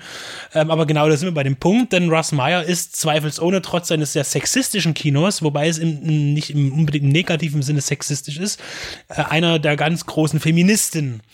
Äh, Feministos. Äh, ja, also er hat, ähm, denke ich, im auch wenn es vielleicht zu der Zeit oder überhaupt bei manchen nicht gerne oder nicht wahrgenommen wird, doch sehr viel für die Frau in Hollywood getan als Darstellerinnen. Denn Frauen sind immer die Sieger, auch wenn sie am Anfang die Gequälten sind, äh, raffen sie sich selber auf und starten durch. Zur Regisseurin Leslie Linker Glatter, Glatter äh, ist zu sagen, dass es ihr erster Kinofilm war. Sie hat vorher ein bisschen Fernsehen gemacht, also auch Fernsehfilme und Serie. Und sie ist aber bis heute gut aktiv und hat beispielsweise ziemlich viele Episoden zu der Serie Homeland beigetragen, also in der jüngeren Vergangenheit. Und natürlich sticht auch für mich ins Auge, auch wenn ich das jetzt nicht äh, verfolgt habe, aber es passt doch irgendwie ganz gut. Da musste ich auch gleich wieder dran denken, als im Abspann von damals und heute die Bengals laufen, natürlich an die Gilmore Girls denken muss und sie hat auch bei den Gilmore Girls äh, Regie geführt. Also sie hat auch noch bis jetzt eine sehr solide Karriere, vor allen Dingen, also überwiegend im Fernsehen mit Serien-Episoden. Gilmore Girls ist auch ein gutes Stichwort, weil das genannte Kino, was Benedikt gesagt hat, ist natürlich auch eingebettet in eine wunderschöne Studiokulisse, wie sie bis zum damaligen Zeitpunkt ja noch sehr oft verwendet wurde. Da erinnert man sich dann auch immer gerne so an, an Gremlins oder The Burbs und an diese Filme. Zumindest was für diesen, na, das klingt jetzt blöd, diesen innerstädtischen Teil der Kleinstadt gilt wenn die dann in, in der Suburb draußen sind, war ich mir schon gar nicht mehr so sicher, ob das jetzt auch Studio ist oder ob du da tatsächlich immer noch 95 äh, so einen nach 70er Jahre aussehenden Vorort gefunden haben. Ist auch nicht weiter wichtig, aber deswegen ist es halt auch mit noch so ein Grund, dass der Film so ein Gefühl bei mir, wenig, vielleicht weniger durch die Farben, aber das geht ja dann auch in deine Richtung erweckt, von so vielen anderen klassischen Filmstoffen aus den 80ern und gar nicht mehr so sehr aus den 90er Jahren oder, und aus den 70ern, die halt einem so eine, so eine Vertrautheit geben.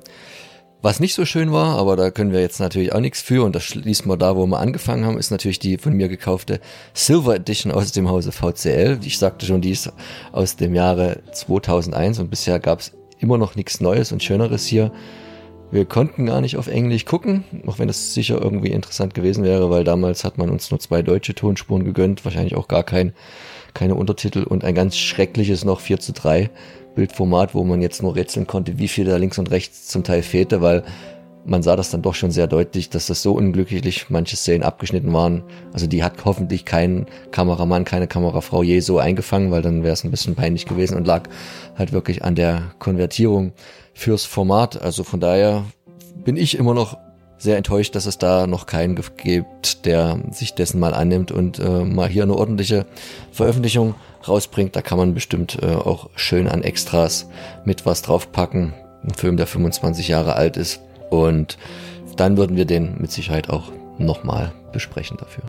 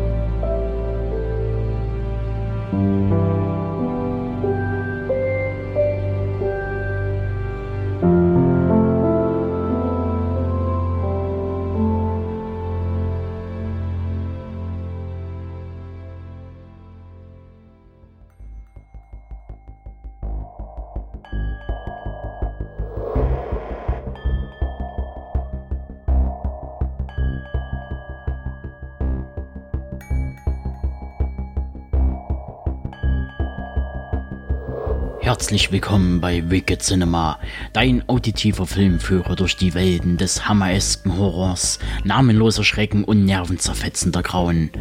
Hier auf Deep Red Radio.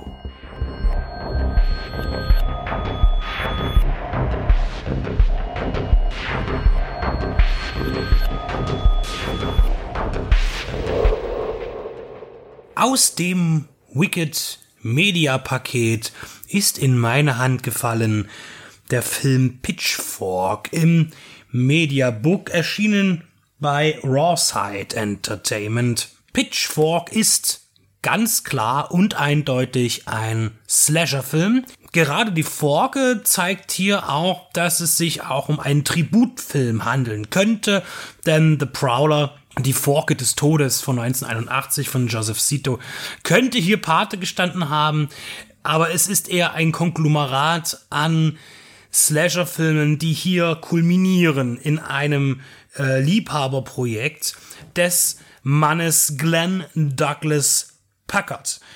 Wenn man sich in seinem Övre umschaut, wird man bemerken, dass er sehr erfolgreich ist als Tanzchoreograf und hat auch schon mit sehr, sehr großen Namen zusammengearbeitet.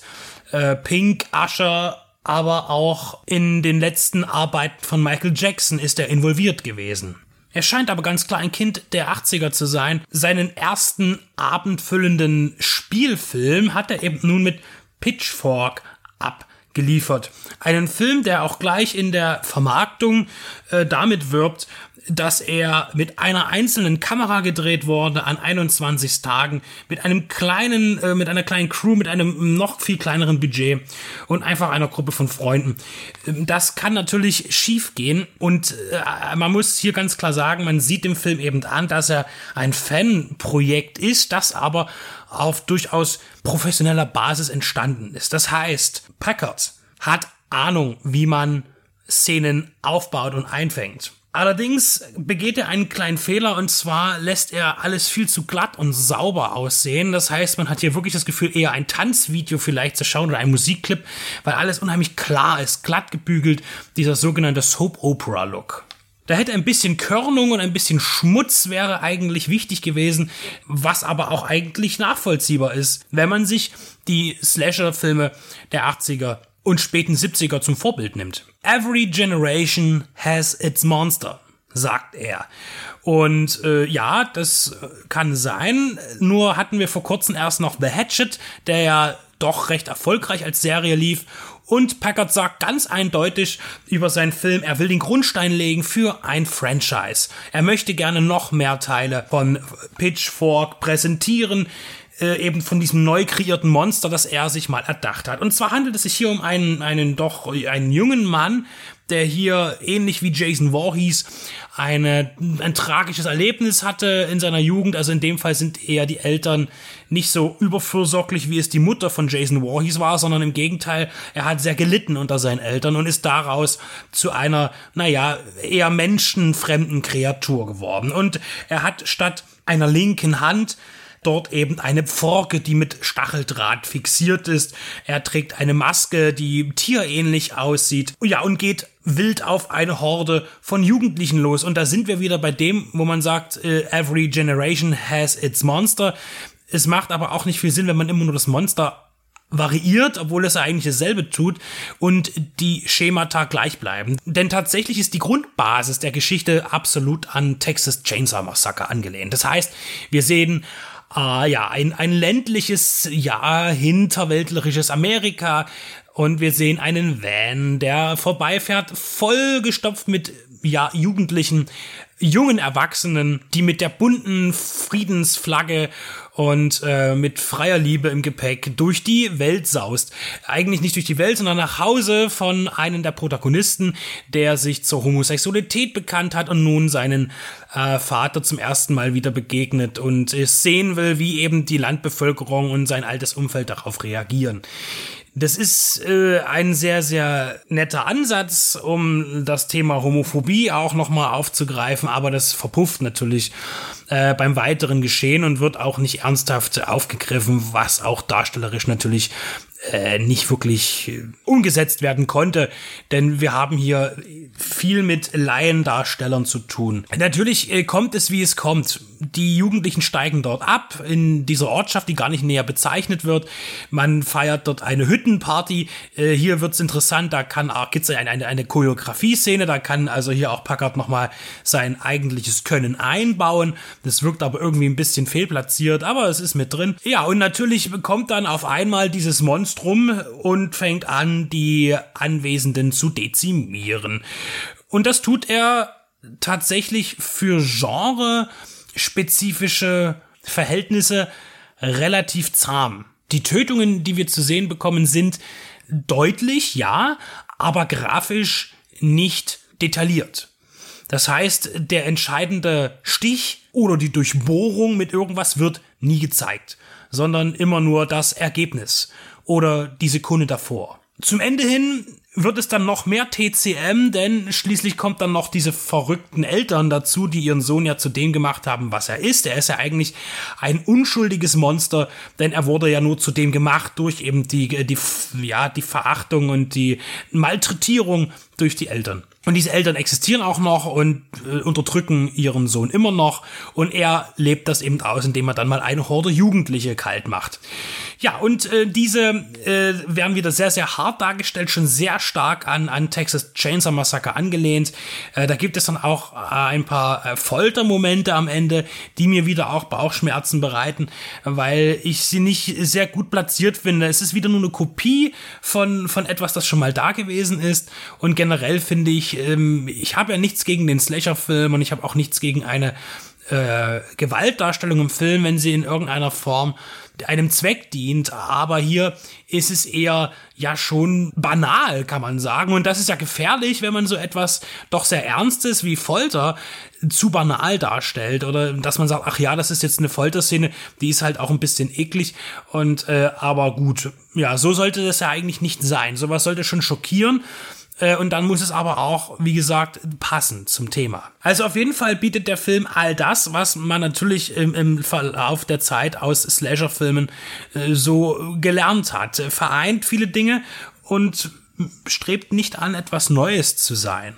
Und das äh, kommt aber ganz klar auch äh, bei den Bestrebungen des Regisseurs heraus und des Autors, dass er das eigentlich gar nicht will, sondern eigentlich nur etwas schaffen wollte, was die Leute schon kennen. Und somit bleibt Pitchfork inhaltlich selbstverständlich dünnhäutig, was man ja auch nicht anders erwartet.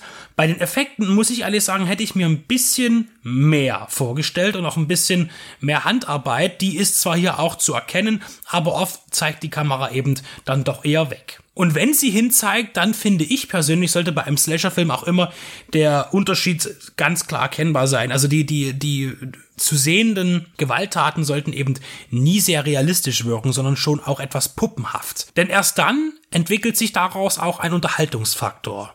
Im, speziell in diesem Genre. Und da konnte vielleicht auch wegen des nicht existierenden Budgets auch nicht so viel gemacht werden. Man hat sich viel Mühe gegeben, das, äh, da, den, den schwarzen Mann zu kreieren, aber darüber hinaus eben für die Effekte war dann scheinbar für die praktischen Effekte nicht mehr so viel Geld da. Ähm, Packard gibt sich unheimlich viel Mühe mit der Kamera, das heißt, man möchte gerne groß sein, man macht mit Drohne und überlegt sich auch sehr gut, wie man ähm, die, die Narration umsetzt, das heißt die Gespräche und Dialoge, dass man versucht, sie nicht nur so plump die Kamera hinstellen und draufhalten, sondern dass man schon ein bisschen Bewegung hat. Aber all das kulminiert am Ende eben nicht in den ausgereiften, modernen Slasher-Film, da hätte es noch etwas mehr gebraucht.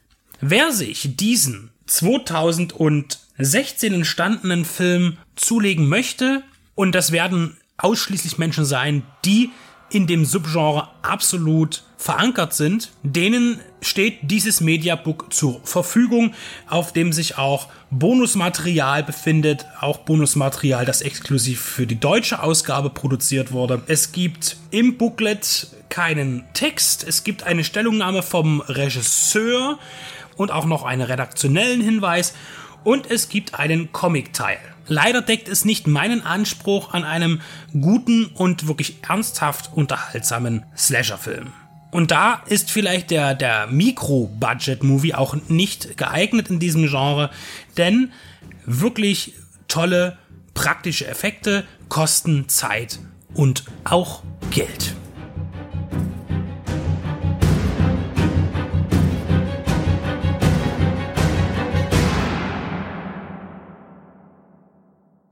25 Jahre bis lebenslang. Diese Mindestverbüßungszeit ist Teil einer fast schon typischen Urteilsverkündung in den Vereinigten Staaten, zumindest seit der Verabschiedung des Sentencing Reform Act in den 84er Jahren. Diese 25 Jahre stehen auch für das Jubiläum von Frank Darabounds King-Verfilmung The Shawshank Redemption, zu Deutsch Die Verurteilten. Julia und Lisa nahmen sich dem unangefochtenen Sieger der Top-Rated Movies der IMDb an. 9,2 von 10 Punkten seit zig Jahren. Nur Don Vito Corleone, Bruce Wayne und die zwölf Geschworenen kratzen an der Pole Position. Vielleicht zu Recht? Die Damen wissen mehr und klären euch auf.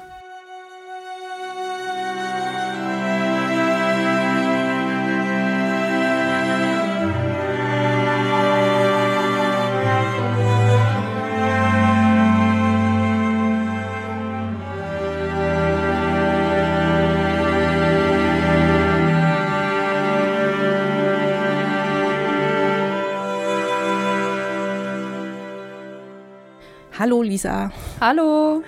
Wir wollen heute sprechen über den Film Die Verurteilten im Original The Shawshank Redemption oder im ganz, ganz, ganz dollen Original, nämlich der literarischen Vorlage von Stephen King, heißt das auch noch Rita Hayworth and Shawshank Redemption. Finde ich verrückt. Tja, man weiß ja dann irgendwann, warum denn das so heißt, ne? Aber da finde ich den deutschen Titel fast ein bisschen langweilig. Ja, also es unterscheidet sich halt einfach vollkommen. Ich habe am Anfang, alle haben über The Shawshank Redemption gesprochen und ich dachte mir so, hä, was ist denn das? Und dann im gleichen Atemzug so, oh, ihr müsst euch unbedingt mal die Verurteilten anschauen. Also, hä, das ist doch der Film. Also das ist irgendwie...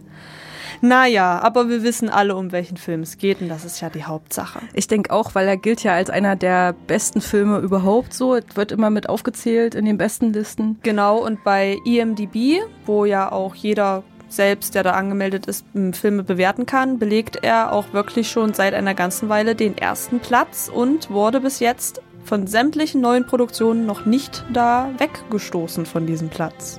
Und er ist aus dem Jahr 1994, genau. Also ist schon eine Weile alt und äh, in Methusalem vielleicht noch nicht, aber so 25 Jahre muss man schon mal schaffen, ne? Das ist richtig.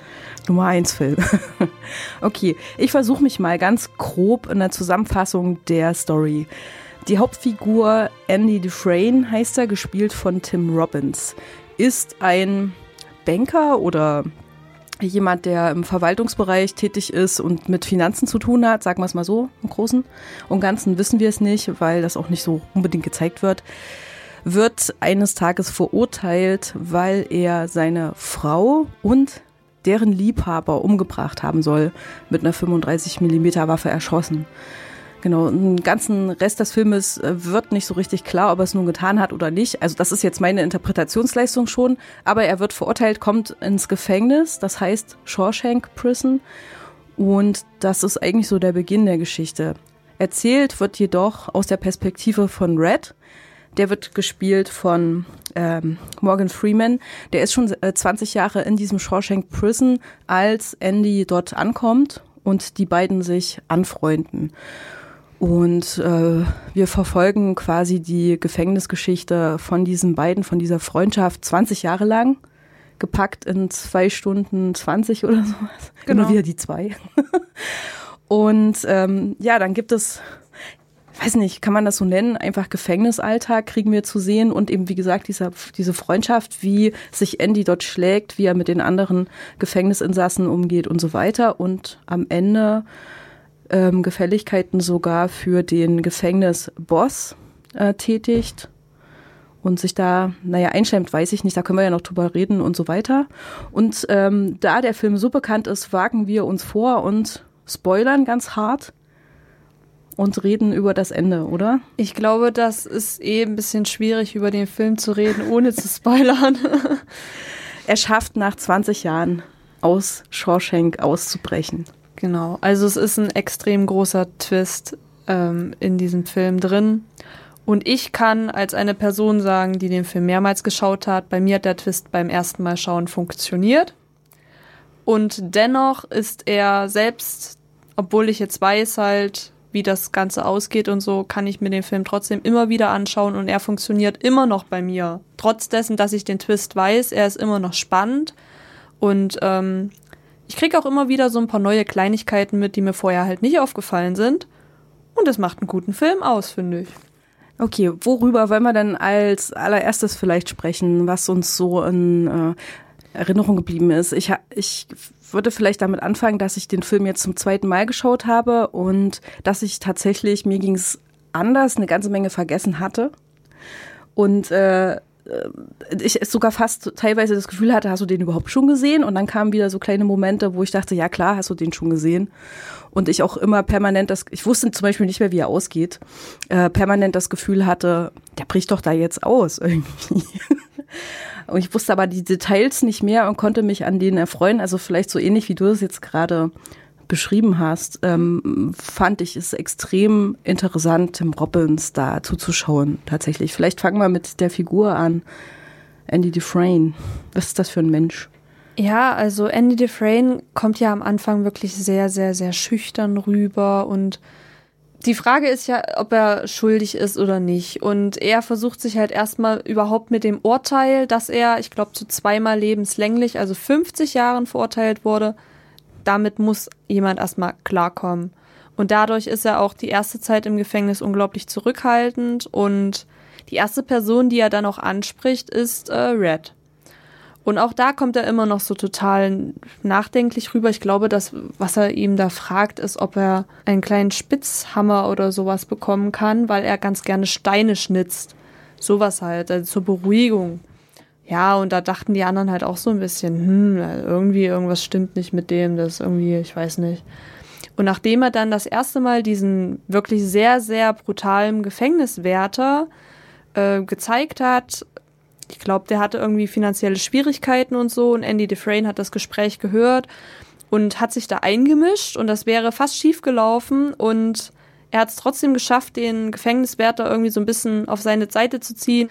Ja, aus seiner, aus seiner ganzen Vergangen Berufsvergangenheit konnte er diesen dann helfen, dass er nicht mehr in finanziellen Schwierigkeiten steckt.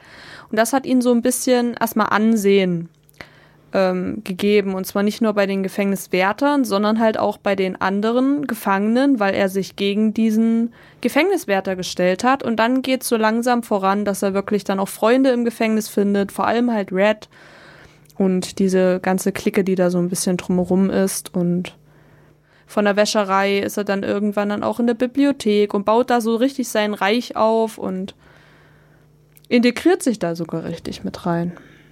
Hm. Ich äh, fand die Figur von ihm sehr interessant, weil äh, eben gerade ich persönlich bis zum Ende mir nicht sicher war, ob er nicht doch seine Frau getötet hat oder nicht.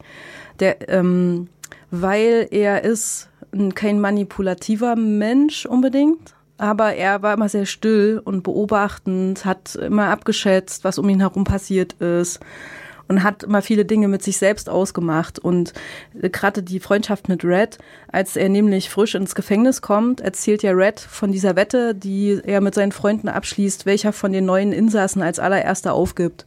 Und er hat auf Andy getippt er ist ihm sofort ins Auge gefallen und er sagt aber auch, eigentlich mochte ich ihn. Ich habe ihn gesehen und ich mochte ihn irgendwie. Er war zwar still und komisch, aber ich mochte ihn.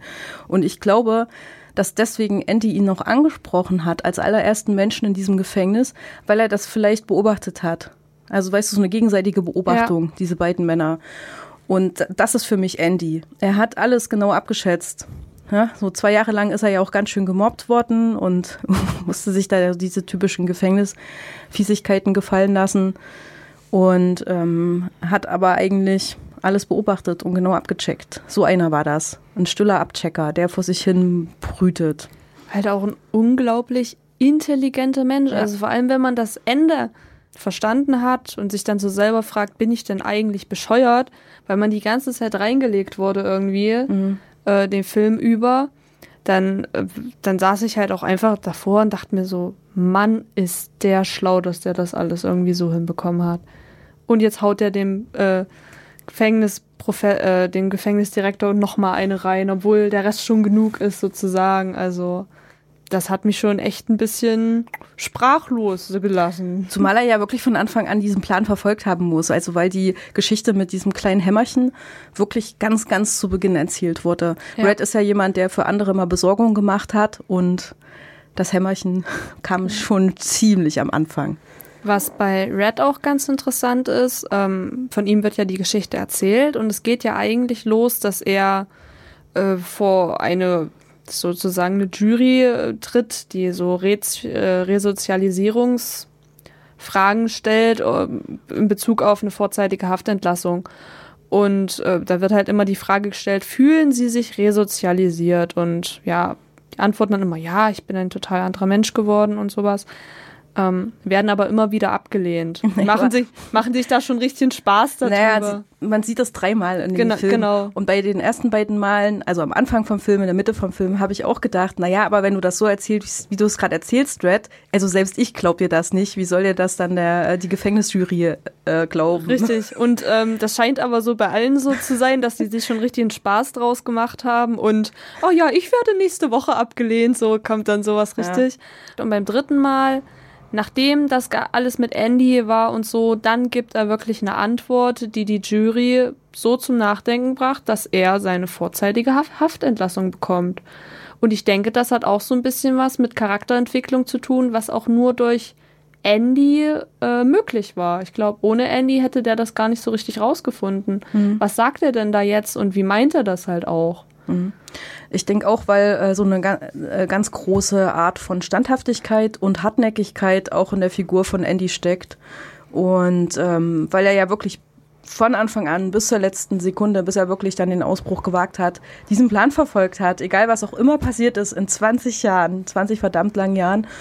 Und er hat sich auch eben von allen Mobbing-Sachen nicht unterkriegen lassen. Es gibt irgendwann im Lauf des Films diesen Spruch, den Red sagt, oder diesen Satz, irgendwann wird jeder gebrochen. So, ne? Und das ist kurz bevor Andy ausbricht. Und das äh, spricht für mich Bender eigentlich. Also, ja. äh, dass er eben, dass alle glauben, jetzt ist, jetzt ist Andy gebrochen, weil er muss dann irgendwie über einen Monat lang in so eine Dunkelzelle verbringen. Ähm, das war's jetzt, jetzt ist er wirklich durch. Äh, aber im Gegenteil, ne? Er hat trotzdem festgehalten und hat es dann durchgezogen. Das hat ihn nur noch bestärkt. Nur noch härter gemacht auch, ja.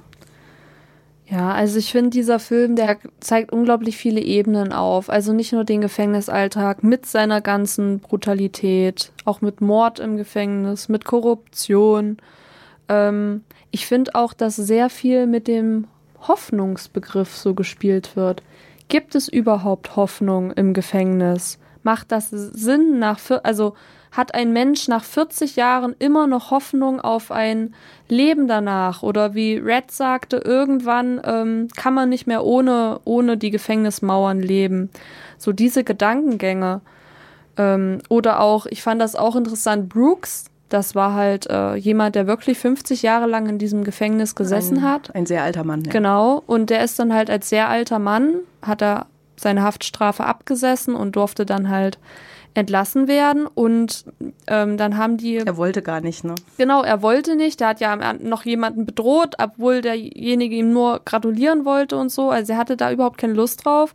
Und als er dann halt aber draußen war, da finde ich eine Szene unglaublich genial gemacht wo er einfach über eine Straße gehen wollte und dann kam ihm ein Auto entgegen, weil er das gar nicht mehr so gewohnt war, dass jetzt nee, er plötzlich kannte keine Autos. Genau, er hat mal, er hat glaub äh, noch ein noch das sollten wir vielleicht noch erwähnen, weil der Film startet, glaube ich, 1947 genau. und dann irgendwann 20 Jahre später, Ende der 60er, ja, ja. Äh, entkommt Andy aus dem Knast. Ja. Das, und der Opa, dieser alte Mann ist schon angeblich, also 40 Jahre seit 1907 oder sowas äh, im Gefängnis und deswegen kennt er überhaupt keine Autos. Der hatte, der hatte irgendwie so einen Abschiedsbrief an seine Freunde halt im Gefängnis geschrieben, also als Kind habe ich mal ein Automobil gesehen und jetzt fahren sie überall lang mhm. sozusagen. Genau. Also halt auch einfach das zeigt ja auch, wie viel diese Leute auch verpassen von der Außenwelt sozusagen. Und dass das mit diesem Integrieren, das, das ist gar nicht, dass das vielleicht gar nicht so wirklich möglich ist. Also damit wird ja auch so ein bisschen gespielt, neben diesem Hoffnungsbegriff. Zumal ja Indy das ja auch versucht, so, das ist so die humanitäre Seite an ihm ähm, mit der Bibliothek, die er da aufbauen will. Und es gibt dann ja noch den einen Mann, den er noch äh, Schreiben und Lesen beibringt und so. Ja, oder ähm, Andy, der ja, macht ja relativ viel, dann Arbeit halt auch für den Direktor. An einem Tag, dann nutzt er das so ein bisschen aus und äh, macht plötzlich von Mozart aus der Oper, äh, die Hochzeit des Figaro müsste das sein, ähm, ein Stück an und spielt das quasi über den Lautsprecher, so dass alle Gefängnisinsassen das auch hören konnten. Und ich fand das extrem cool, weil äh, wie die so alle reagiert haben. Die kannten keine Musik mehr, die hatten plötzlich wieder was so für, für die Ohren und äh, Andy Dufresne ist ja daraufhin halt auch in, in das Loch gekommen, also in diese Dunkelzelle. Ähm, und hat ja im Nachhinein dann auch gesagt, ja, ich habe das nur überlebt durch die Musik. Ich hatte sie halt in meinem Kopf und so. Also dass auch damit auch noch gespielt wird, so als zusätzlicher Reiz. Es gibt halt so viele Sachen, die in diesem Film entdeckt werden können, halt auch beim zweiten, dritten, vierten Mal schauen und so. Das ist nicht nur dieser eine Twist, so wie geht's jetzt aus, wer ist jetzt schuldig, wer ist nicht schuldig, wie funktioniert das zum Schluss alles, treffen sie sich wieder und so, sondern äh, es kommen dann diese ganzen kleinen Akzente, die kommen ja dann auch im Nachhinein dann immer noch durch. Mhm. Ich habe den Film so ein bisschen auch vor allen Dingen als Metapher auf das Leben allgemein begriffen. Also weil ich glaube, dass du erstens mal, dir passiert etwas im Leben, für das du vielleicht gar nichts kannst. Mag ja sein, dass er vielleicht doch nicht der Mörder seiner Frau ist, sondern es jemand anders war und er wird dafür ähm, verhaftet und geht 50 Jahre in den Knast. Also das ist so eine ganz schreckliche Geschichte, die ihm da passiert. Äh, kann auch dir passieren oder mir passieren, dass etwas eintritt, was unser ganzes Leben nachhaltig verändert und uns in so eine Art von Gefängnis äh, hineinwuchtet. Warum auch immer, was weiß ich, man kann einen Unfall haben und nicht mehr laufen oder sowas. Ähm, oder man hat kein Geld und muss sich mit äh, jo kleineren Jobs über Wasser halten oder sowas. Das kann passieren. Ähm, so habe ich das ein bisschen aufgefasst, ne? Dass du ähm, da plötzlich eben in so eine Situation hineingerätst, für die du nichts kannst und die dich aber wie in so einem Gefängnis festhält und du kannst gar nicht mehr das, was du eigentlich in deinem Leben erreichen möchtest, wirklich äh, ausleben. Ähm, so das Gefühl hatte ich manchmal auch. Und dann passieren halt Dinge, die du beeinflussen kannst und die, die zufällig passieren, Leute, die dir begegnen oder auch nicht. Und all das steckt auch mit in dem Film drin. Ähm, diese Anbiederung an dem Boss vom Gefängnis und so. Und, ja. äh, dass sie erst wirklich ähm, Boss, äh, äh, Insasse, dieses Verhältnis, dann plötzlich ist er sowas wie ein Assistent sie sind nett zueinander, dann macht die Frame wieder irgendwas falsch und äh, der Boss spielt sofort wieder seine, seine Machtkarte aus und so. Diese zwischenmenschlichen ähm, Beziehungen, wie unterschiedlich die durch, durch, durch kleine Nuancen, durch kleine Verschiebungen, durch kleine Taten, die man tut, sich verändern und so, das fand ich ziemlich spannend. Ja. Allerdings äh, bin ich nicht glücklich mit dem Ende von dem Film. Wieso nicht? Also der, der Ausbruch selber okay, aber nach dem Ausbruch gibt's ja noch so ein Anhängsel an Patriotismus und natürlich ist ja Pathos gemeint und schönen Frohsinn und so. Und ähm, da war ich so ein bisschen raus dann. Das war mir zu süßlich. Ah, ich weiß nicht, ich fand das ganz schön. Da wurde ja schon innerhalb, in den Gefängnismauern wurde ja schon ein bisschen darauf hingearbeitet. Von daher fand ich es fand ich's ganz gut gelungen. Man kommt nicht ganz so deprimiert zum Schluss weg. Naja, sagen wir es mal so, also es ist wieder diese ewige Geschichte, du musst nur hartnäckig genug an, ja. an deinen Traum glauben, dann wird er irgendwann wahr, auch wenn du dafür erstmal 20 Jahre vorher ins Gefängnis gehen musst. Und ich kann leider diese Story, ich kann es nicht mehr hören. Es ist mhm. so, es trieft mir zu den Ohren hinaus. Ah, ich glaube, vielleicht hat das Ende deshalb bei mir so funktioniert, weil ich mir dann immer so dachte, mein Gott, wenn ihr nicht so lange im Gefängnis gewesen wärt, ihr hättet so viel Zeit mehr miteinander gehabt. So, dann genießt doch jetzt wenigstens die letzten paar Jahre. Aber ihr hättet so viel mehr Zeit gehabt. So. Ich weiß nicht, vielleicht klappt das deshalb bei mir so. Ich fand das Ende schön. okay, gut, kann man ja so stehen lassen. ja, gibt es noch was Wichtiges? Ja, Schande daran, dass in diesem Jahr so viele Filme rauskamen weil die Verurteilten siebenmal für den Oscar nominiert waren, aber einfach kein einziges Mal gewonnen haben. Das wäre dann 95 gewesen, oder was? Genau, weil mhm. ähm, ich glaube, der Soldat James Ryan kam zur mhm. gleichen Zeit noch raus und es kam noch ein Forrest Gump kam auch noch zu der Zeit raus und König der Löwen kam auch noch zu der Zeit raus und die haben alle Oscars weggeschnappt. Und dafür, dass das so Platz 1 bei IMDb ist und dann so ohne Oscar, weil einfach ja, andere Filme zu der Zeit auch rauskamen, die ziemlich gut waren. Ich weiß nicht. Ich glaube, wenigstens einer hätte verdient gehabt. Wenigstens ein. Ja, aber daran sieht man ja, dass die Oscars nicht immer so das Nonplusultra ja. an Bemessung von guter Film, also was ein guter Film ist oder auch nicht ist. Richtig. kann man sich ja drüber streiten. Ja, also final kann ich sagen, wer noch nicht gesehen hat, auf jeden Fall anschauen. Ähm, ist, ist seine Zeit wert, ihn zu schauen, auch wenn es ein bisschen mehr als zwei Stunden geht. Aber ich meine, es gibt ja auch Filme heutzutage, die gehen vier oder fünf Stunden, kann man dann wie so eine Art Serie durchgucken. Also ich bin ja großer Tim Robbins-Fan. Ich mag ja an ihm, dass er so ein, so ein Typ ist, der so immer hinter seiner Rolle verschwinden kann und man eigentlich nie weiß, welche Filme hat er jetzt eigentlich mitgespielt und man immer nachgucken muss. Das finde ich total faszinierend an ja. ihm. Und er, wenn man dann einen Film sieht, ihn immer großartig findet. Ja. Also ich denke auch, ähm, der Film sollten, also sollte so eine Must-Watch-Ding sein oder Richtig. sowas. ja, cool. Dann sind wir ja schon wieder am Ende. Danke, Lisa. Bitte, bitte. Das Gespräch.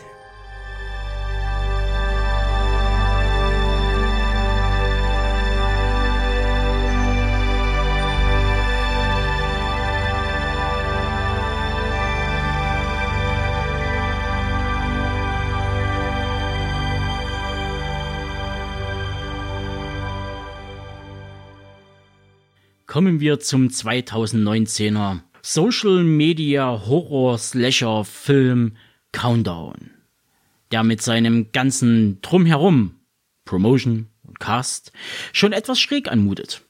Ich spreche hier von TikTok, YouTube-Influencer und einer Hauptdarstellerin, die nicht ganz zufällig Katniss Everdeen ähneln soll.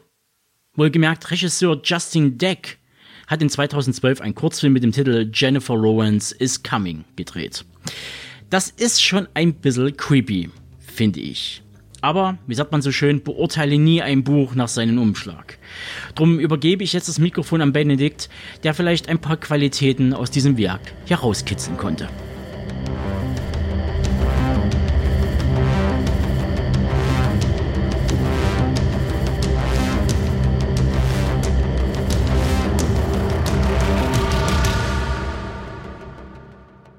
Sterben? Da gibt's eine App für. Mit dieser Schlagzeile präsentiert man Countdown, der nächste Twan-Horror im digitalen Zeitalter. Nachdem Unknown User sich mit Social Networking beschäftigt hat und da eine Horror-Thematik reingebracht hat, ist es nun eine Killer-App, die jungen Menschen vorwiegend in dieser Handlung zu schaffen macht. Als Beispiel wird in diesem Film die junge Quinn Harris genommen. Sie ist gerade eben ausgelernte Krankenpflegerin und lädt sich eine App herunter, so wie es viele andere auch zu der Zeit tun, wie uns das so gezeigt wird. Und mit dieser App kann man sein Todesdatum errechnen. Ja, und dummerweise ist das eben nicht nur irgendein Fake oder Spaß oder der Nacktscanner von Yamba, sondern tatsächlich findet das statt. Das heißt, Menschen sterben.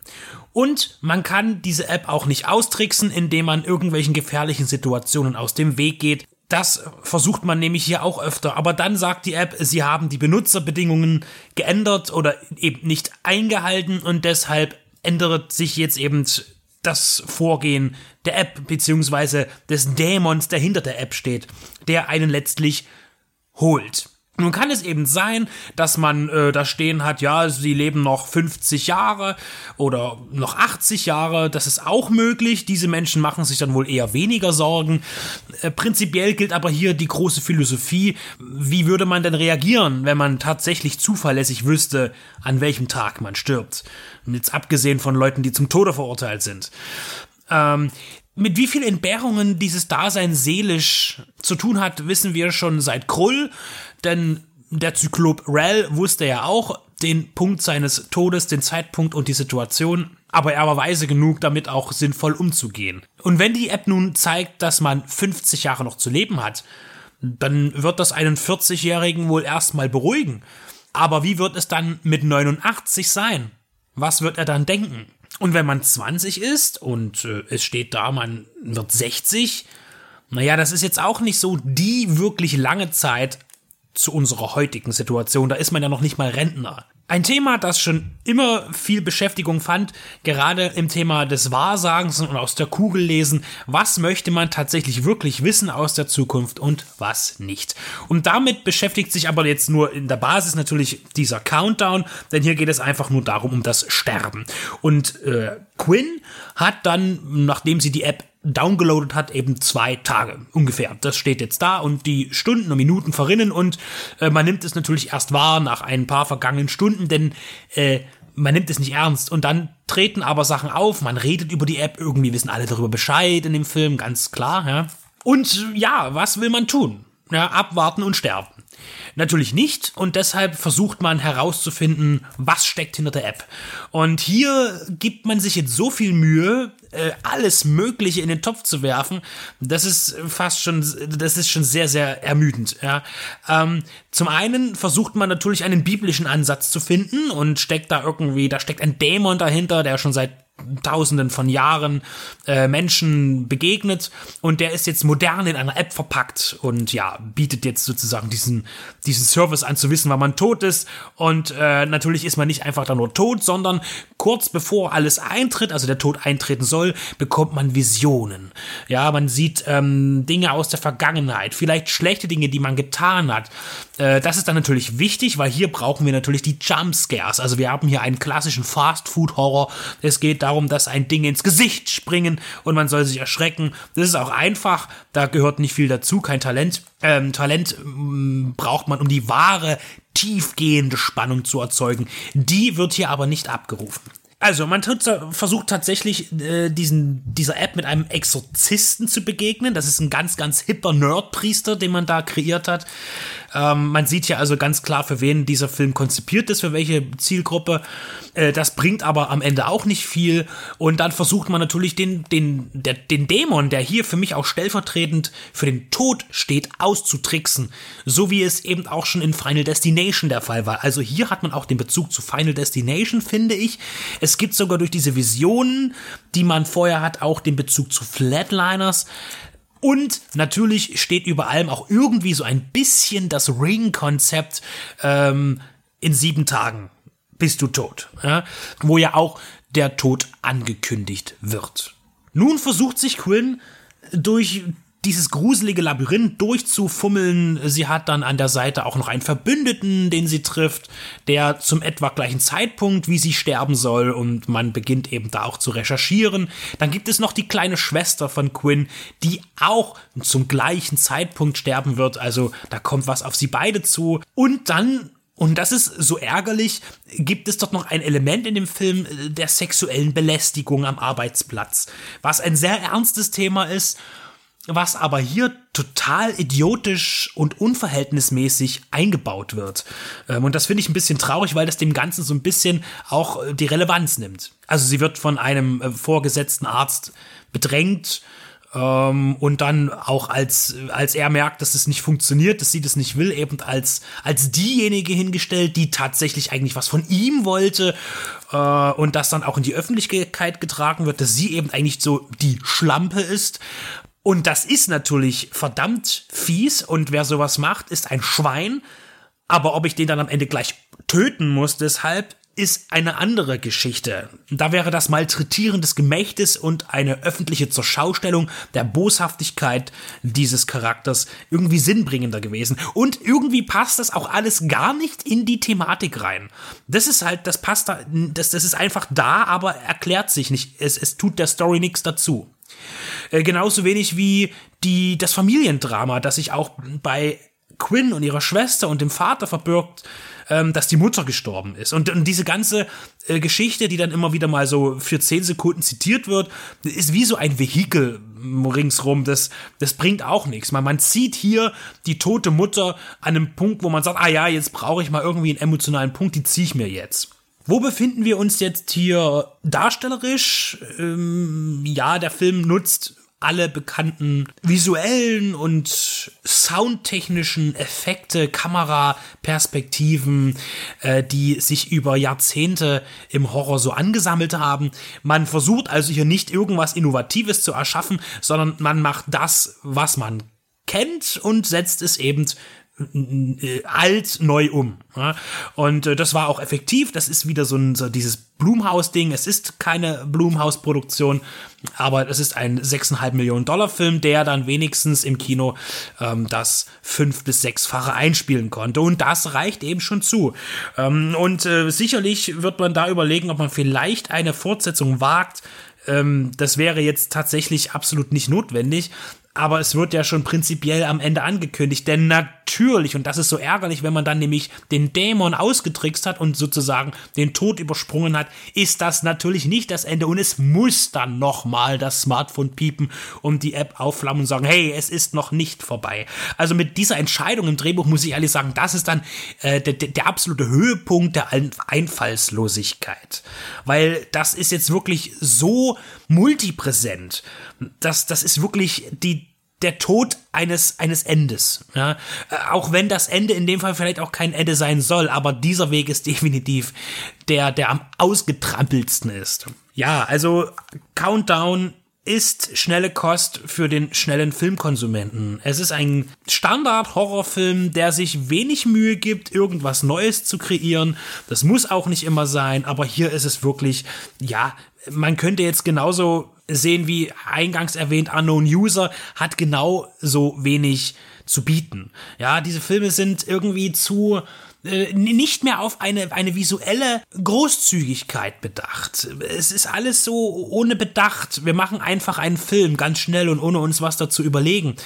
Es gibt da so viele andere Beispiele, auch moderne Filme, die visuell auch arbeiten und einem visuell Angst bereiten wollen. Das heißt, indem man Spannung ganz anders aufbaut. Mit visuell meine ich halt wirklich eine, eine, eine, eine, eine lodernde, brennende Atmosphäre aufzubauen durch, durch Licht und durch, durch, ja, durch alles Mögliche, was eben dazugehört. Das kennen wir alles schon.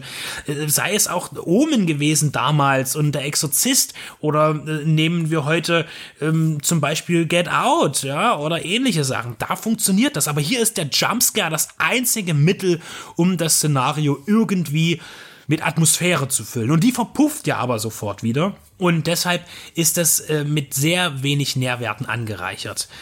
Countdown für mich nicht für eine Zweitsichtung geeignet, aber für ein anderes Thema für mich nochmal erwähnenswert, denn das ist tatsächlich der erste Film, den ich äh, hier jetzt in der Hand habe, der eigentlich von Universum Film veröffentlicht sein müsste, aber es nicht ist, sondern von Leonine oder Leonine oder Leonine, äh, was im Englischen löwenartig heißt. Im Internet findet man dazu die Erklärung, also dass dieses Unternehmen seit 2019 existiert und irgendwie alles aufgesogen hat, was die Tele München Gruppe ist und eben auch Universum Film und dass man unter diesem neuen Namen eben das alles jetzt ähm, verbreitet. Warum das jetzt unbedingt sein muss, man hat äh, wohl gesagt, dass man ja mit diesem Löwen im Namen so den Bezug zu Bayern zeigen möchte, weil dieses Medienkonglomerat ist ja seither auch in Bayern und in München angesiedelt. Ist eine, eine interessante äh, Entwicklung, die jetzt mir aufgefallen ist und vielleicht auch manch anderem. Wer weiß, was das bringen soll. Gut. Und um das abzuschließen, sterben, da gibt es eine App für. Ja, mag sein, aber dann doch lieber den Nacktscanner von Yamba.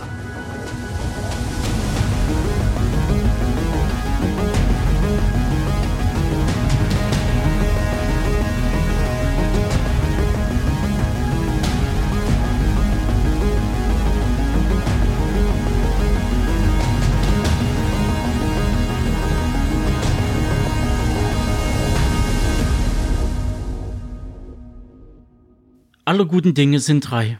Oder in unserem Fall eher Best of the Best Teil 4 oder doch Karate Tiger 4.4. Ich glaube, ich überlasse den Ring wieder unseren zwei Kampfkunstmiezen Leo und Benedikt. Also. Ladies and Gentlemen, uh, let's get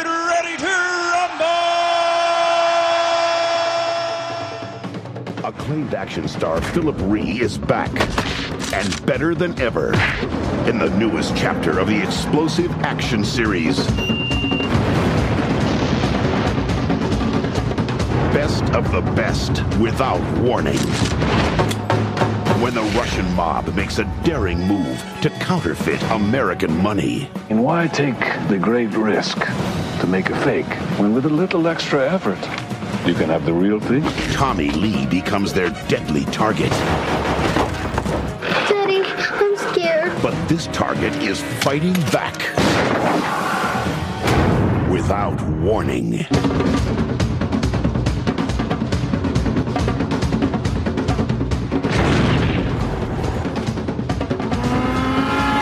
Philip Ree and Ernie Hudson star in the fist flying, pulse pounding, thrill packed adventure that will blow you away.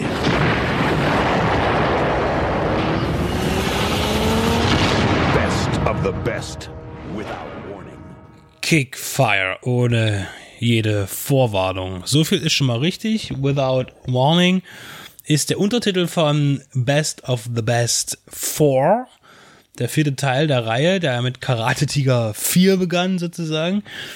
Den dritten haben wir jetzt ausgelassen, weil er einfach jetzt nicht vorliegt. Ich weiß noch, dass es da um irgendeine äh, in, in so einem Wüstenstädtchen da um eine äh, Nazi-Rocker-Gang geht und äh, Philip Ree, also als Tommy Lee, da irgendwo auftaucht und natürlich wieder Ärger bekommt und äh, alle irgendwie rettet so. Und im vierten Teil hat er dann auf einmal ein Töchterchen, die Frau ist auch tot irgendwie, das ist jetzt nicht so lustig, aber äh, es spielt auch jetzt nicht wirklich eine Rolle. Und da muss er gegen Menschen antreten, die versuchen, ja, nicht mal Falschgeld, sondern einfach richtiges Geld, aber illegal zu drucken. Äh, Dollars sozusagen. Ja, und das Ganze ist dann noch so eine russische Familiengang oder sowas und gegen die muss er dann antreten. Die können natürlich auch alle irgendwie Martial Arts. Und äh, ja, genau, das ist die, die, die. Der Moment, Moment, Martial Arts kann hier eigentlich niemand. Ja, das stimmt. Nur Philip Ree ist wieder derjenige, der sein Bein etwas weiterheben kann. Hier muss man aber auch sagen, hier hat es auch ganz schön nachgelassen. Also der, der zweite war da schon noch wesentlich besser. Jetzt muss man sagen, dass, äh, wie gesagt, 95 der dritte Teil kam, No Turning Back. Und jetzt 98 kommt eben der, ähm, der Kick Fire, so hieß der in Deutschland. Nicht zu verwechseln mit Future Kick. Das ist nämlich noch ein viel geilerer Film. Und Future Sport. Von, von, von Roger Corman. Mit Don the Dragon Wilson, den wir alle kennen aus Filmen wie Bloodfist 1, Bloodfist, Bloodfist 2. 2 und Bloodfist 3 und dann noch bis 8, ja, ne? Oder 7. Ja, 7 gab's mindestens. 5 haben wir jetzt auch gelernt. Genau, stimmt. Richtig. Der hieß Blutsport. Das ist, der hieß ja Blutsport. Äh, ja, also ähm, um das jetzt ein bisschen abzukürzen, die Handlung, da brauchen wir nicht drüber reden. Da geht's dann um irgendwelche noch, äh, ja, da werden wieder irgendwelche scheinheiligen Figuren eingeführt und, und die irgendwie Emotionen hervorrufen sollen. Ist alles egal. Reden wir über den Actiongehalt des Films. Wir haben schon festgestellt, Martial Art ist hier eigentlich durch. Und ähm, man merkt auch hier, dass die Qualität mh, weil hier sind wir jetzt eben schon auf dem äh, direkt auf für, für, Videomarkt produzierten Film, dass da auch nicht mehr ganz so viel Investitionsfreude bestand äh, von den Produzenten oder Möglichkeiten. Wir reden hier schon von der Anwendung von sehr, sehr anstrengenden Computereffekten oder zumindest, äh, vielleicht nicht über den Computereffekten, aber sehr merkwürdig zusammengeschnittenen Ja, man- äh, visuellen Effekten. Man ist hier vom Fokus geschiftet, wenn der erste noch ein, sagen wir mal, mehr oder weniger reiner Martial Arts Film war, im zweiten dann die, die Action und die Schießereien ganz schön angezogen haben, verlegt man es jetzt hier mehr oder weniger auf die Straße. Es gibt recht viele Verfolgungsjagden und den Großteil des Budgets ist sicherlich äh, in die Straßensperrung geflossen und in die Vehikel, die man dafür brauchte. Man hat auch Ah. LA gedreht, Downtown LA. Das heißt, ja, das stimmt. An solchen Orten zu drehen ist unheimlich teuer, das stimmt. Wir haben eine ganz schreckliche Hubschrauber-Sequenz am Anfang, die, äh, wir sind schon so ein bisschen wie beim Sandmann aussieht, wenn er da mit dem Helikopter angeflogen kommt. Also der aus der DDR. Ja, genau. Und äh, ja, und äh, auch am Ende, in, in, in, ich sag dann, dann kommt natürlich wieder dramaturgisch ganz wichtig ein Tankfahrzeug. Und ich habe schon gesagt, der explodiert. Und Leo sagte, nein, niemals, das wäre viel zu teuer. Und ich sage, naja, Modelltrick und so. Und tatsächlich, es gibt dann in einem Tunnel noch viel schlimmer darzustellen. Eigentlich in einem Tunnel wird dann dieser Wagen zur Explosion gebracht. Äh, und dann denkt man so die erste halbe Sekunde, boah, das haben sie ja ganz gut gemacht. Und dann kommen sie, dann überzeichnen die das wieder mit irgendwelchem Sheet. Und das ist ja genauso, wie dann auch der Hubschrauber explodiert. Da sind wir bei dem gleichen Thema wie bei Expendables 2 und 3, wo ich mich so geärgert habe, dass man eben dort, wo man sagt, die, die, die, die Explosionen teilweise so beschissen aussehen. Äh, und man hat aber vor Ort Live-Action-Pyro gezündet und dann aber rückwirkend am Computer noch irgendwie CGI drüber geschleudert. Warum auch immer. Vermutlich, weil irgendwelche beknackte, irgendeine total beknackte äh, Pseudo- Zielgruppe äh, Computerspieloptik gewohnt ist oder irgendwas und deshalb deshalb Filme versaut werden. Das ist ja ganz schlimm. Also eigentlich dürften äh, junge Menschen keine Filme mehr gucken, glaube ich so. Äh, dann das würde, glaube ich, viel helfen in der Entwicklung heutzutage. Ja, wir sind halt auch für die Zukunft des Films. Ja, Ja, aber nicht für, für junge Menschen, nur für, für normale, äh, normal alte Menschen. Ja, also hier lässt er natürlich ganz schön federn. Auch die Motivationen sind halt alle sehr, sehr, sehr schwierig. Also äh, natürlich kann man das jetzt gut durchgucken, aber letztlich so einen richtigen Nährwert hat das Ganze nicht. Aber was immer interessant ist in der ganzen Reihe an sich, sind die Starbesetzungen. Äh, denn auch hier treten auf einmal äh, Leute auf wie Ernie Hudson und Tobin Bell zum Beispiel, die jetzt auch nicht diese Riesendarsteller sind, aber zumindest Namen sind, mit denen man was anfangen kann. Und auch noch andere Darsteller, die man eben auch irgendwie gesehen hat schon mal und dann auch zuordnen kann. Äh, Gerade zu Ernie Hudson waren wir dann aber schon der Meinung, dass er eigentlich nicht wie Ernie Hudson so richtig aussieht oder dass das zumindest nicht mehr so richtig äh, in Form ist er nicht. Auch schauspielerisch nicht. Das ist alles teilweise ziemlich heftig. Auch wie manche Komparsen, die irgendwie, glaube ich, nicht so richtig wussten, dass die Kamera an ist und das hat ihnen auch keiner gesagt und das fällt dann halt auch auf irgendwie. Und Tobin Bell ist halt ein routinierter Bösewicht, der halt, ja, Böses tut. Ja, ganz einfach.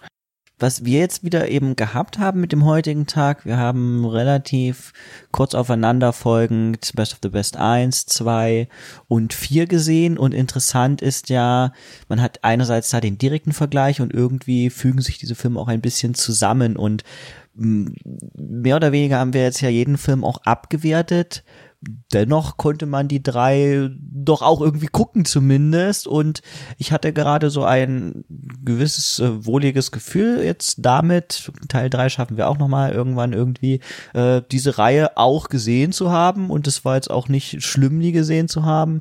Und äh, so gut dass man es irgendwie gemacht hat. Und auch interessant ist wir haben ja auch ich hoffe, ihr hört unsere Reviews in der gleichen Reihenfolge, wie wir sie aufgenommen haben und wie auch logischerweise die Filme aufeinander folgen.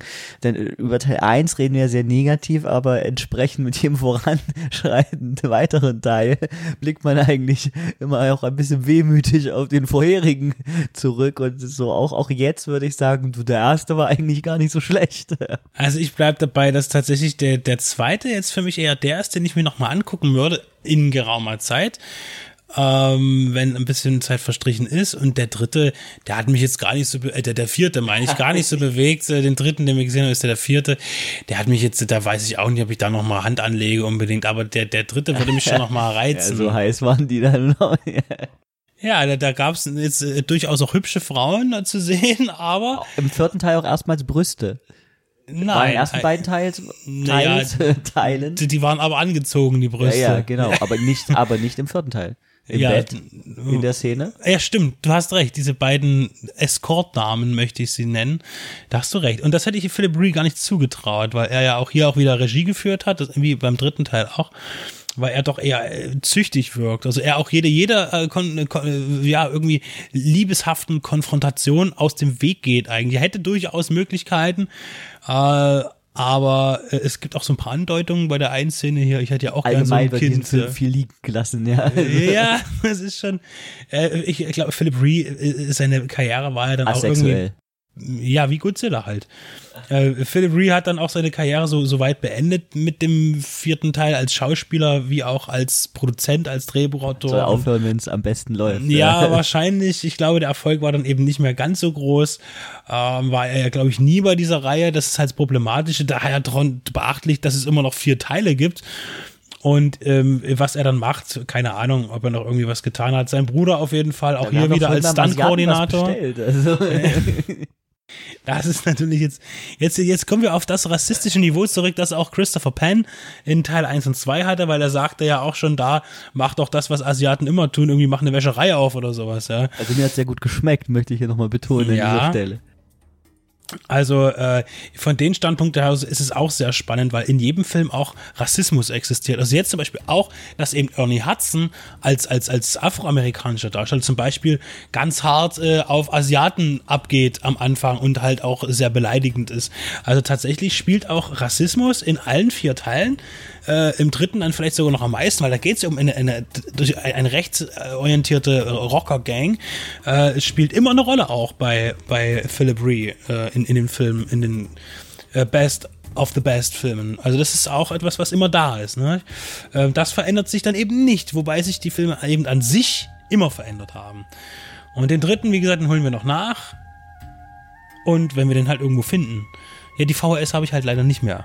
Obwohl ich jetzt schon bei der OFDB wohl rausgefunden habe, dass die VHS, die ich hatte, doch auch uncut war. Aber gut, kann man jetzt nichts mehr machen. Also hier ist nochmal wirklich nachdringlich der Aufruf an äh, alle Zuhörer da draußen. Bitte schickt uns eure Best of the Best, am besten wirklich Videokassetten von Teil 3. Teil 3, Best of the Best 3. Bitte. Gerne. Und dann sprechen wir auch darüber.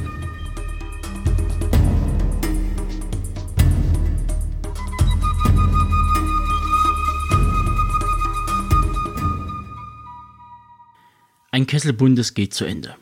Großes und kleines Kino wurde euch dargeboten von Max, Benedikt, Julia und Lisa sowie unserem Gastmoderator Leo. Ich hoffe, es hat euch gefallen und wenn ja, dann schaltet wieder ein und empfehlt uns weiter.